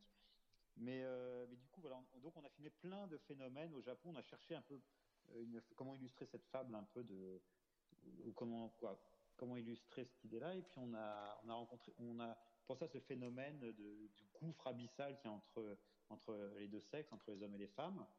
Euh, Il y a aussi évidemment toujours cette idée que le, Japon est quand même pour un pays développé euh, loin derrière tous les autres en niveau égalité homme-femme quoi. Et donc on, s'est intéressé à ça et puis on a filmé des, des hommes qui remplacent les, les femmes par des par des objets. Ça aussi ça nous intéressait comment aussi euh, un monde capitaliste où euh, euh, presque de manière un peu cynique utilise des croyances d'animisme, des croyances de la, honte, tous ces jeux-là pour vendre leurs produits et notamment les poupées. Donc on a filmé beaucoup une usine où ils fabriquent les poupées en, mettant tout en place tout un voilà tout- toute une campagne pour dire que c'est comme une vraie personne, qu'il faut l'aimer, on lui donne un prénom, on la récupère en fin de vie pour euh, l'amener au temple. Il y, a- tout un truc comme ça. Et ce qui est fou, c'est qu'après avoir passé tout ce temps-là aussi dans ces usines, c'est que d'un coup, on n'avait plus l'impression que ce patron était cynique. Pourtant, il fait un, chiffre d'affaires énorme à vendre ses poupées et tout. Mais c'était, on s'est rendu compte que c'était plus complexe que ça. Et du coup, justement, euh, on, tu parlais un peu tout à l'heure de, cette histoire de, fiction et tout. On s'est retrouvé dans une situation où c'est, pas évident avec des sujets pareils de filmer des gens qui vivent avec des poupées ou qui, vivent avec des, des corps en plastique, etc. Il y avait aussi des kigurumi. Et, euh, et comment ne pas être un peu moralisateur ou un peu avoir une, comment dire un point de vue un peu supérieur sur ces pratiques-là? Et du coup, euh, on a trouvé un dispositif presque fictionnel un peu pour euh, pour filmer ça. En fait, c'est- tout simple. C'est pendant qu'on interviewait quelqu'un qui nous le personnage principal, Monsieur Nakajima, qui vit avec avec plusieurs poupées des très réalistes. ouais. Voilà. Euh, et en fait, il justifiait beaucoup de sa pratique, comme le font toutes ces personnes-là. Et donc, Kaori, pour éviter qu'il se justifie trop, lui a dit, bah, écoutez, est-ce que vous pourriez euh, imaginer qu'il n'y a plus de femmes et vraiment nous parler de votre histoire d'amour, comme s'il n'y avait plus de femmes au Japon?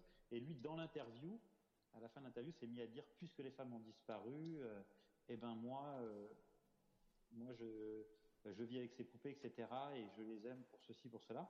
Et du coup, euh, ce, ce- qu'il nous a offert, ce monsieur Nakajima, on l'a utilisé en tout le reste du film pour se dire, eh ben, on va filmer le Japon comme s'il n'y avait plus de femmes et que toutes ces pratiques étaient justifiées. Et du coup, euh, c'était assez rigolo. Alors, c'était compliqué aussi parce que on a dû d'un coup cadrer différemment parce qu'on pouvait plus avoir de, femmes qui passent à l'écran. On s'est retrouvé un- à l'usine justement des poupées. On a changé les ouvrières par des ouvriers. On s'est mis à transformer le réel aussi. Mais euh, C'est de là qu'est née la fiction, en fait. voilà, et la fiction est, est- est née de ça, et puis ce qui est pas mal, c'est qu'on peut montrer des choses finalement assez poussées et assez, et assez euh, limites, mais ils sont un peu protégés derrière ce filtre et cette connivence qu'on a mis ensemble avec ces personnages face aux, aux Alors, ça- spectateurs. quoi. ça- ça- voilà. ça- ça sera le, le- on, est, on est sur un timing un petit peu serré parce qu'il y a Julien Prévieux tout de suite après. Ah Euh, euh, je voulais juste euh, que tu nous dises un petit peu ce projet où il en était et euh, si ça va donner lieu à un, un long métrage. Oui, c'est un truc qui est produit par la Lucarne, Arte d'ailleurs, on a, qu'on a pu produire grâce au Feed Lab, qu'on était à Marseille il y a vraiment longtemps, c'est un projet qu'on traîne depuis un moment. Et là, ça va être juste sur ce jeu vidéo dont je vous parlais, Love Plus. Donc il y a- un jeu, comme je vous disais, c'est un Tamagotchi, on a une petite copine, il faut, euh, sortir, avec, et puis surtout euh, réussir à maintenir euh, la relation. Donc il faut jouer, je dirais, une, petite heure par jour pour pouvoir... pour pouvoir garder cette, relation, sinon elle boude. Si on, ouvre sa console à 6h30 qu'elle est depuis 6, et qu'elle arrive à 6h, elle nous attend sur les marches en boudant, etc. Mais il y a un mode qui s'appelle le mode week-end. Et ça, c'est extraordinaire, c'est que parfois, euh, si on accepte ce mode week-end, il faut jouer 15 heures à peu près par jour, et on peut vraiment aller beaucoup plus loin dans la relation avec cette fille, dans des relations presque un peu érotiques, machin. Et, euh, et on va dans une station, on, peut partir dans une station balnéaire à côté de Tokyo, par exemple, qui s'appelle Atami. Et ils ont reproduit la ville Atami euh, dans le jeu vidéo. Et ce qu'on a découvert, c'est que beaucoup de joueurs, plutôt que de jouer chez eux euh, enfermés, allaient carrément sur place pour jouer comme s'ils étaient en vrai sortis avec leurs copines. Euh, et donc le film euh, reflète ça un petit peu. Et on a filmé ces gens dans l'espace réel qui sont en train de, se dédoubler. Et, puis ça nous plaisait de jouer un peu sur tous les stéréotypes qu'on a sur ces joueurs et de les regarder un petit peu comme des presque des personnages contestataires qui disent nous euh, on assume ce fait d'être amoureux d'un d'un personnage de jeu vidéo euh, et de proposer un autre modèle de société parce que comme euh, le disait tout à l'heure euh, Anne-Sophie au Japon si on rentre pas dans le rang on peut tout de suite être mis de, de côté donc voilà, c'est tout un jeu un peu entre voilà, fiction et réalité là-dessus et on est en train de, de- de le monter on est en train de le monter on espère que On, on le verra sans doute ouais. dans Voilà, quelques, Arte. quelques, Ou ailleurs. quelques mois sur Arte. Merci à toi Alain. On Merci, fait c'est une une désolé, c'est pas très- facile au téléphone, mais en tout cas. Merci, be- merci, Merci de beaucoup en tout cas. Alain, Alain de la Negra. On va devoir faire un très court, une très courte euh, pause musicale, encore un autre choix de notre autre invité sur euh, Radio Actoral pour Radio Grenouille. Anne- Anne-Sophie Turion, vous avez sélectionné un autre morceau, c'était Youssoufa cette fois-ci. Quel morceau s'agit-il? Euh, je me suis... Polaroid Experience. Exactement. Vous êtes toujours sur la radio du festival Actoral, le festival marseillais de théâtre euh, pour Radio Grenouille. On, écoute une- fait une petite pause musicale à tout de suite et nous retrouverons notre invité Julien Prévieux juste après.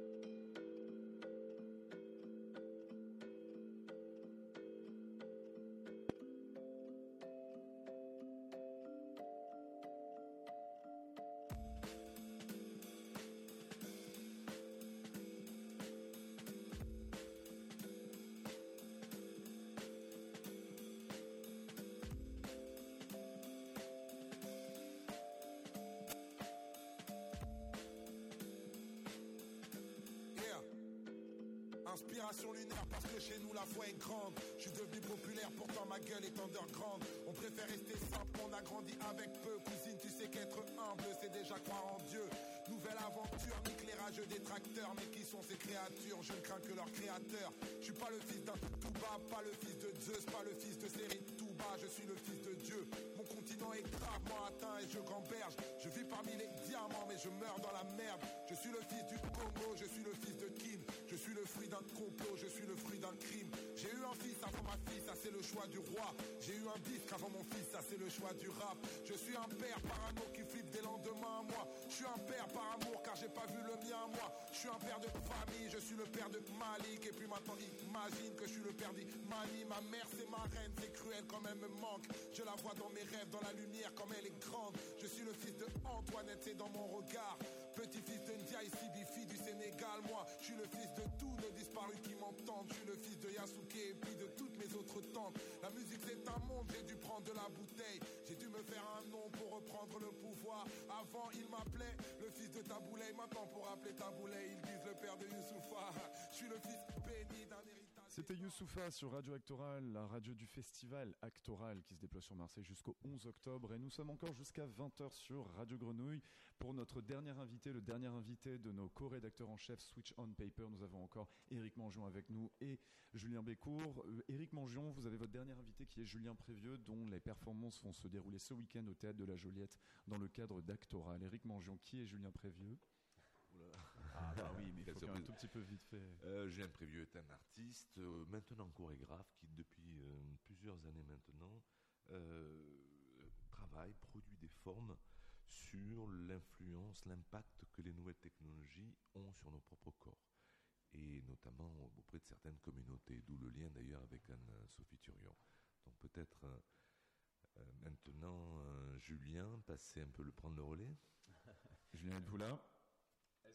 Est-ce qu'on entend, bien Julien Prévieux? Est-ce que vous m'entendez? Oui, parfaitement, oui, Julien, oui. Ça va, ça fonctionne? Bon, Ça parfait. fonctionne très bien. Bon, je suis désolé de pas pouvoir être avec vous. Hein. Euh, Excusez-moi, je suis, je suis au théâtre justement. On vient de terminer une générale. Oui, donc c'est c'est, euh, demain la première, donc euh, ce qui fait que ça a été un petit peu compliqué là pour euh, pour euh, pour que vous puissiez venir euh, avec nous sur le plateau. On va euh, revenir très vite sur sur sur cette pièce, sur cette nouvelle pièce, puisque c'est relativement récent dans votre dans votre trajet que vous produisiez des formes scéniques. Est-ce que on peut revenir un petit peu sur ce qui vous ce qui ce qui vous a entraîné à créer une forme scénique? Sur ces dispositifs S'appelle de donc les valeurs de la vie, que ce sera demain à partir de demain. Oui, je dirais, il y a, bon, il y a plusieurs choses, mais il y a notamment euh, un, un projet que j'avais euh, mené pendant plusieurs années autour des gestes brevetés. Euh, ces gestes euh, qui sont décrits dans des brevets et qui euh, sont la propriété de grandes sociétés euh, euh, type Apple, HTC, Samsung euh, ou autres. Euh, et en fait, on a passé le moment, euh, je dirais, euh, de constat euh, que certains gestes peuvent être- devenir la propriété de certaines entreprises. J'ai dit, tiens, là, il y aurait peut-être quelque chose à faire au croisement euh, de la danse et puis, de la technologie, en essayant de combiner deux laboratoires de gestes différents, celui de la chorégraphie qui serait euh, task oriented, hein, à la- à Reiner, ce Reiner qui rencontrerait peut-être des ingénieurs d'Apple. L'idée était de mettre en scène euh, des, comportements euh, à venir, c'est-à-dire que ces gestes qui sont déposés dans des brevets euh, sont aussi des gestes que nous serons amenés à faire un peu plus tard. Voilà. Donc c'était l'idée d'une une sorte de prévisualisation de comportements de comportements futurs. Donc ça, me semblait être une être d'être une sorte d'évidence pour moi. Et puis petit à petit, finalement, chemin faisant, bah, c'est un travail qui m'a qui m'a beaucoup plu aussi, voilà, tout simplement. Donc je me suis dit tiens, euh, je trouve qu'il y a des, des manières de convertir, euh, je dirais à la fois une, une pensée scientifique, de l'amener sur la scène, et puis de trouver un traitement particulier à euh, ce qu'on pourrait appeler des quoi, des corps technicisés, des corps schématiques, corps schématisés. Voilà. Donc, Ra- euh, rationalisé. même. comme ça, voilà. ouais. Et, que- et- et donc ce spectacle euh, est pour trois interprètes. Alors ce spectacle s'intitule euh, La valeur de la vie est effectivement euh, un, un spectacle pour trois interprètes, euh, avec aussi deux écrans qui sont des écrans de voilà, on va, on va projeter un certain nombre d'éléments, de documents. Euh, L'idée là est d'établir une sorte de cartographie, on pourrait dire, de, de la présence des quantités dans nos vies. Euh, c'est d'établir, euh, voilà, de, de- de comprendre quelles sont justement peut-être les, les qualités de ces, ces quantités qui, qui nous environnent. Euh, voilà, on dit dans, un- dans, une int- dans l'introduction effectivement qu'on on compte beaucoup, mais tous les chiffres ne, ne comptent pas autant et toujours de la même manière. Euh, et le, le- voilà, ce spectacle met en scène une certaine idée de la mesure, de la quantification, de l'emballement aussi de la quantification. Il y a un terme que j'aime bien, c'est la quantophrénie. C'est un euh, la quantophrénie qui serait une sorte de, de maladie, euh, maladie imaginaire euh, qui viserait à décrire voilà, tous ces comportements euh, qui, établissent des, scores, qui mettent de la mesure là où il n'y en avait pas. et puis voilà, qui, recouvre finalement d'une certaine manière le monde d'un équivalent fait de données, de données froides et abstraites. Alors il y aurait cette vision euh, déprimante peut-être de cette chose, et puis en même temps euh, ça bricole beaucoup. Hein. Quand on fabrique de la donnée, il y a du bricolage, euh, ça bug, ça rate. Et puis il y a aussi toute une histoire de, de tentative d'échappement, de faire avec, de faire différemment. Alors, il y a la pataphysique d'un côté, on cite, on cite Jarry, mais voilà, on essaie d'emballer aussi, de, déballer et d'emballer, d'emballer les nombres qui nous entourent. Eh bien, on verra. si ça fait grand sens ce que je raconte. En tout cas, ça donne envie de voir le spectacle. On en- on en- on en- Je rappelle donc que c'est le spectacle de Julien Prévieux qui sera joué à partir de demain, enfin plus exactement pour deux dates, demain et après-demain, au théâtre de la Joliette. Ça s'appelle La valeur de la vie dans le cadre du festival actoral. Il va falloir donc rendre l'antenne à Radio Grenouille. Merci, Vous êtes Julien. à- merci beaucoup à Merci Julien à. Prévieux. Merci Donc à on rappellera un petit peu, on a eu droit à Chris Marker dans Second Life, à Yvonne Reiner qui rencontre des employés d'Apple, on a également eu des Ikukumori, on aura aussi eu des Furries. C'était un plateau très riche, c'était même trois plateaux très riches, très riches au nom du festival actoral. Vous êtes donc à la fois sur Radio Actoral et sur Radio Grenouille. Je rappelle donc euh, un petit peu pour les infos, il y aura une lecture d'Ordesa ce soir au, programme du festival électoral de Manuel Villas par Thierry Reynaud, mise en situation par Julien Gosselin, c'est à 21h à la Commerie. Là-bas, découvrez aussi les excellentes vidéos de l'artiste marocaine Randa Maroufi, elle devrait basculer sur les écrans de Montevideo bientôt. Également 30-20 de Pina Allegre, de Aina Allegre pardon, et David Vampache à 21h au gymnase. Vous pouvez aussi voir, toujours dans le cadre d'Actoral, euh, La Brèche de Tommy Milio à la Joliette à 21h, ou encore Pleasant Islands de Silke Huismans et Annès Derrere à 19h30 au Bernardine. Ils seront d'ailleurs en plateau seulement en ligne cette fois-ci, et non pas sur euh, Radio Grenouille, de nos invités euh, de Switch on Paper sur Radio Actoral demain. Demain pour Radio Actoral, donc justement, ce sera en ligne seulement, je le disais. Nous recevrons euh, Fabienne Radi à 16h, puis donc le plateau de Switch on Paper, Silke Huisman, avec Silke Huisman et Anas Derrere, et également l'artiste Ben Russell. Ce sera encore une fois Julien Bécourt et Eric Mangion qui les interrogeront. La session s'achèvera demain par une captation en direct de la performance de Fabienne Radi à Montevideo. C'était donc Radio Actoral, la radio du festival pour Radio Grenouille. On se retrouve vendredi prochain sur Radio Grenouille le 2 octobre sur le même créneau horaire. Cette fois-ci au programme, il y aura encore une fois donc Michael Batala du CIPM, donc du Centre international de poésie de Marseille, qui recevra les éditions Nous. Ensuite, nous recevrons deux revues de poésie et de littérature. D'abord, la revue du collectif Sabir, dont certains membres joueront à la Commerie le 3 octobre dans le cadre d'Actoral. Ils ont fait leur dernier numéro, parle de, l'accent, de tous les accents qu'on peut avoir. Puis ensuite, la revue Cockpit, dirigée par le poète Christophe Fiat, qui performera aussi le 1er octobre à Montevideo. Je rends donc l'antenne à Radio Grenouille et je les remercie. Je vous quitte sur un morceau de Joao País Felipe, un un percussionniste euh, portugais. Je vous laisse et on se retrouve la semaine prochaine. Passez une très bonne soirée sur Radio Grenouille.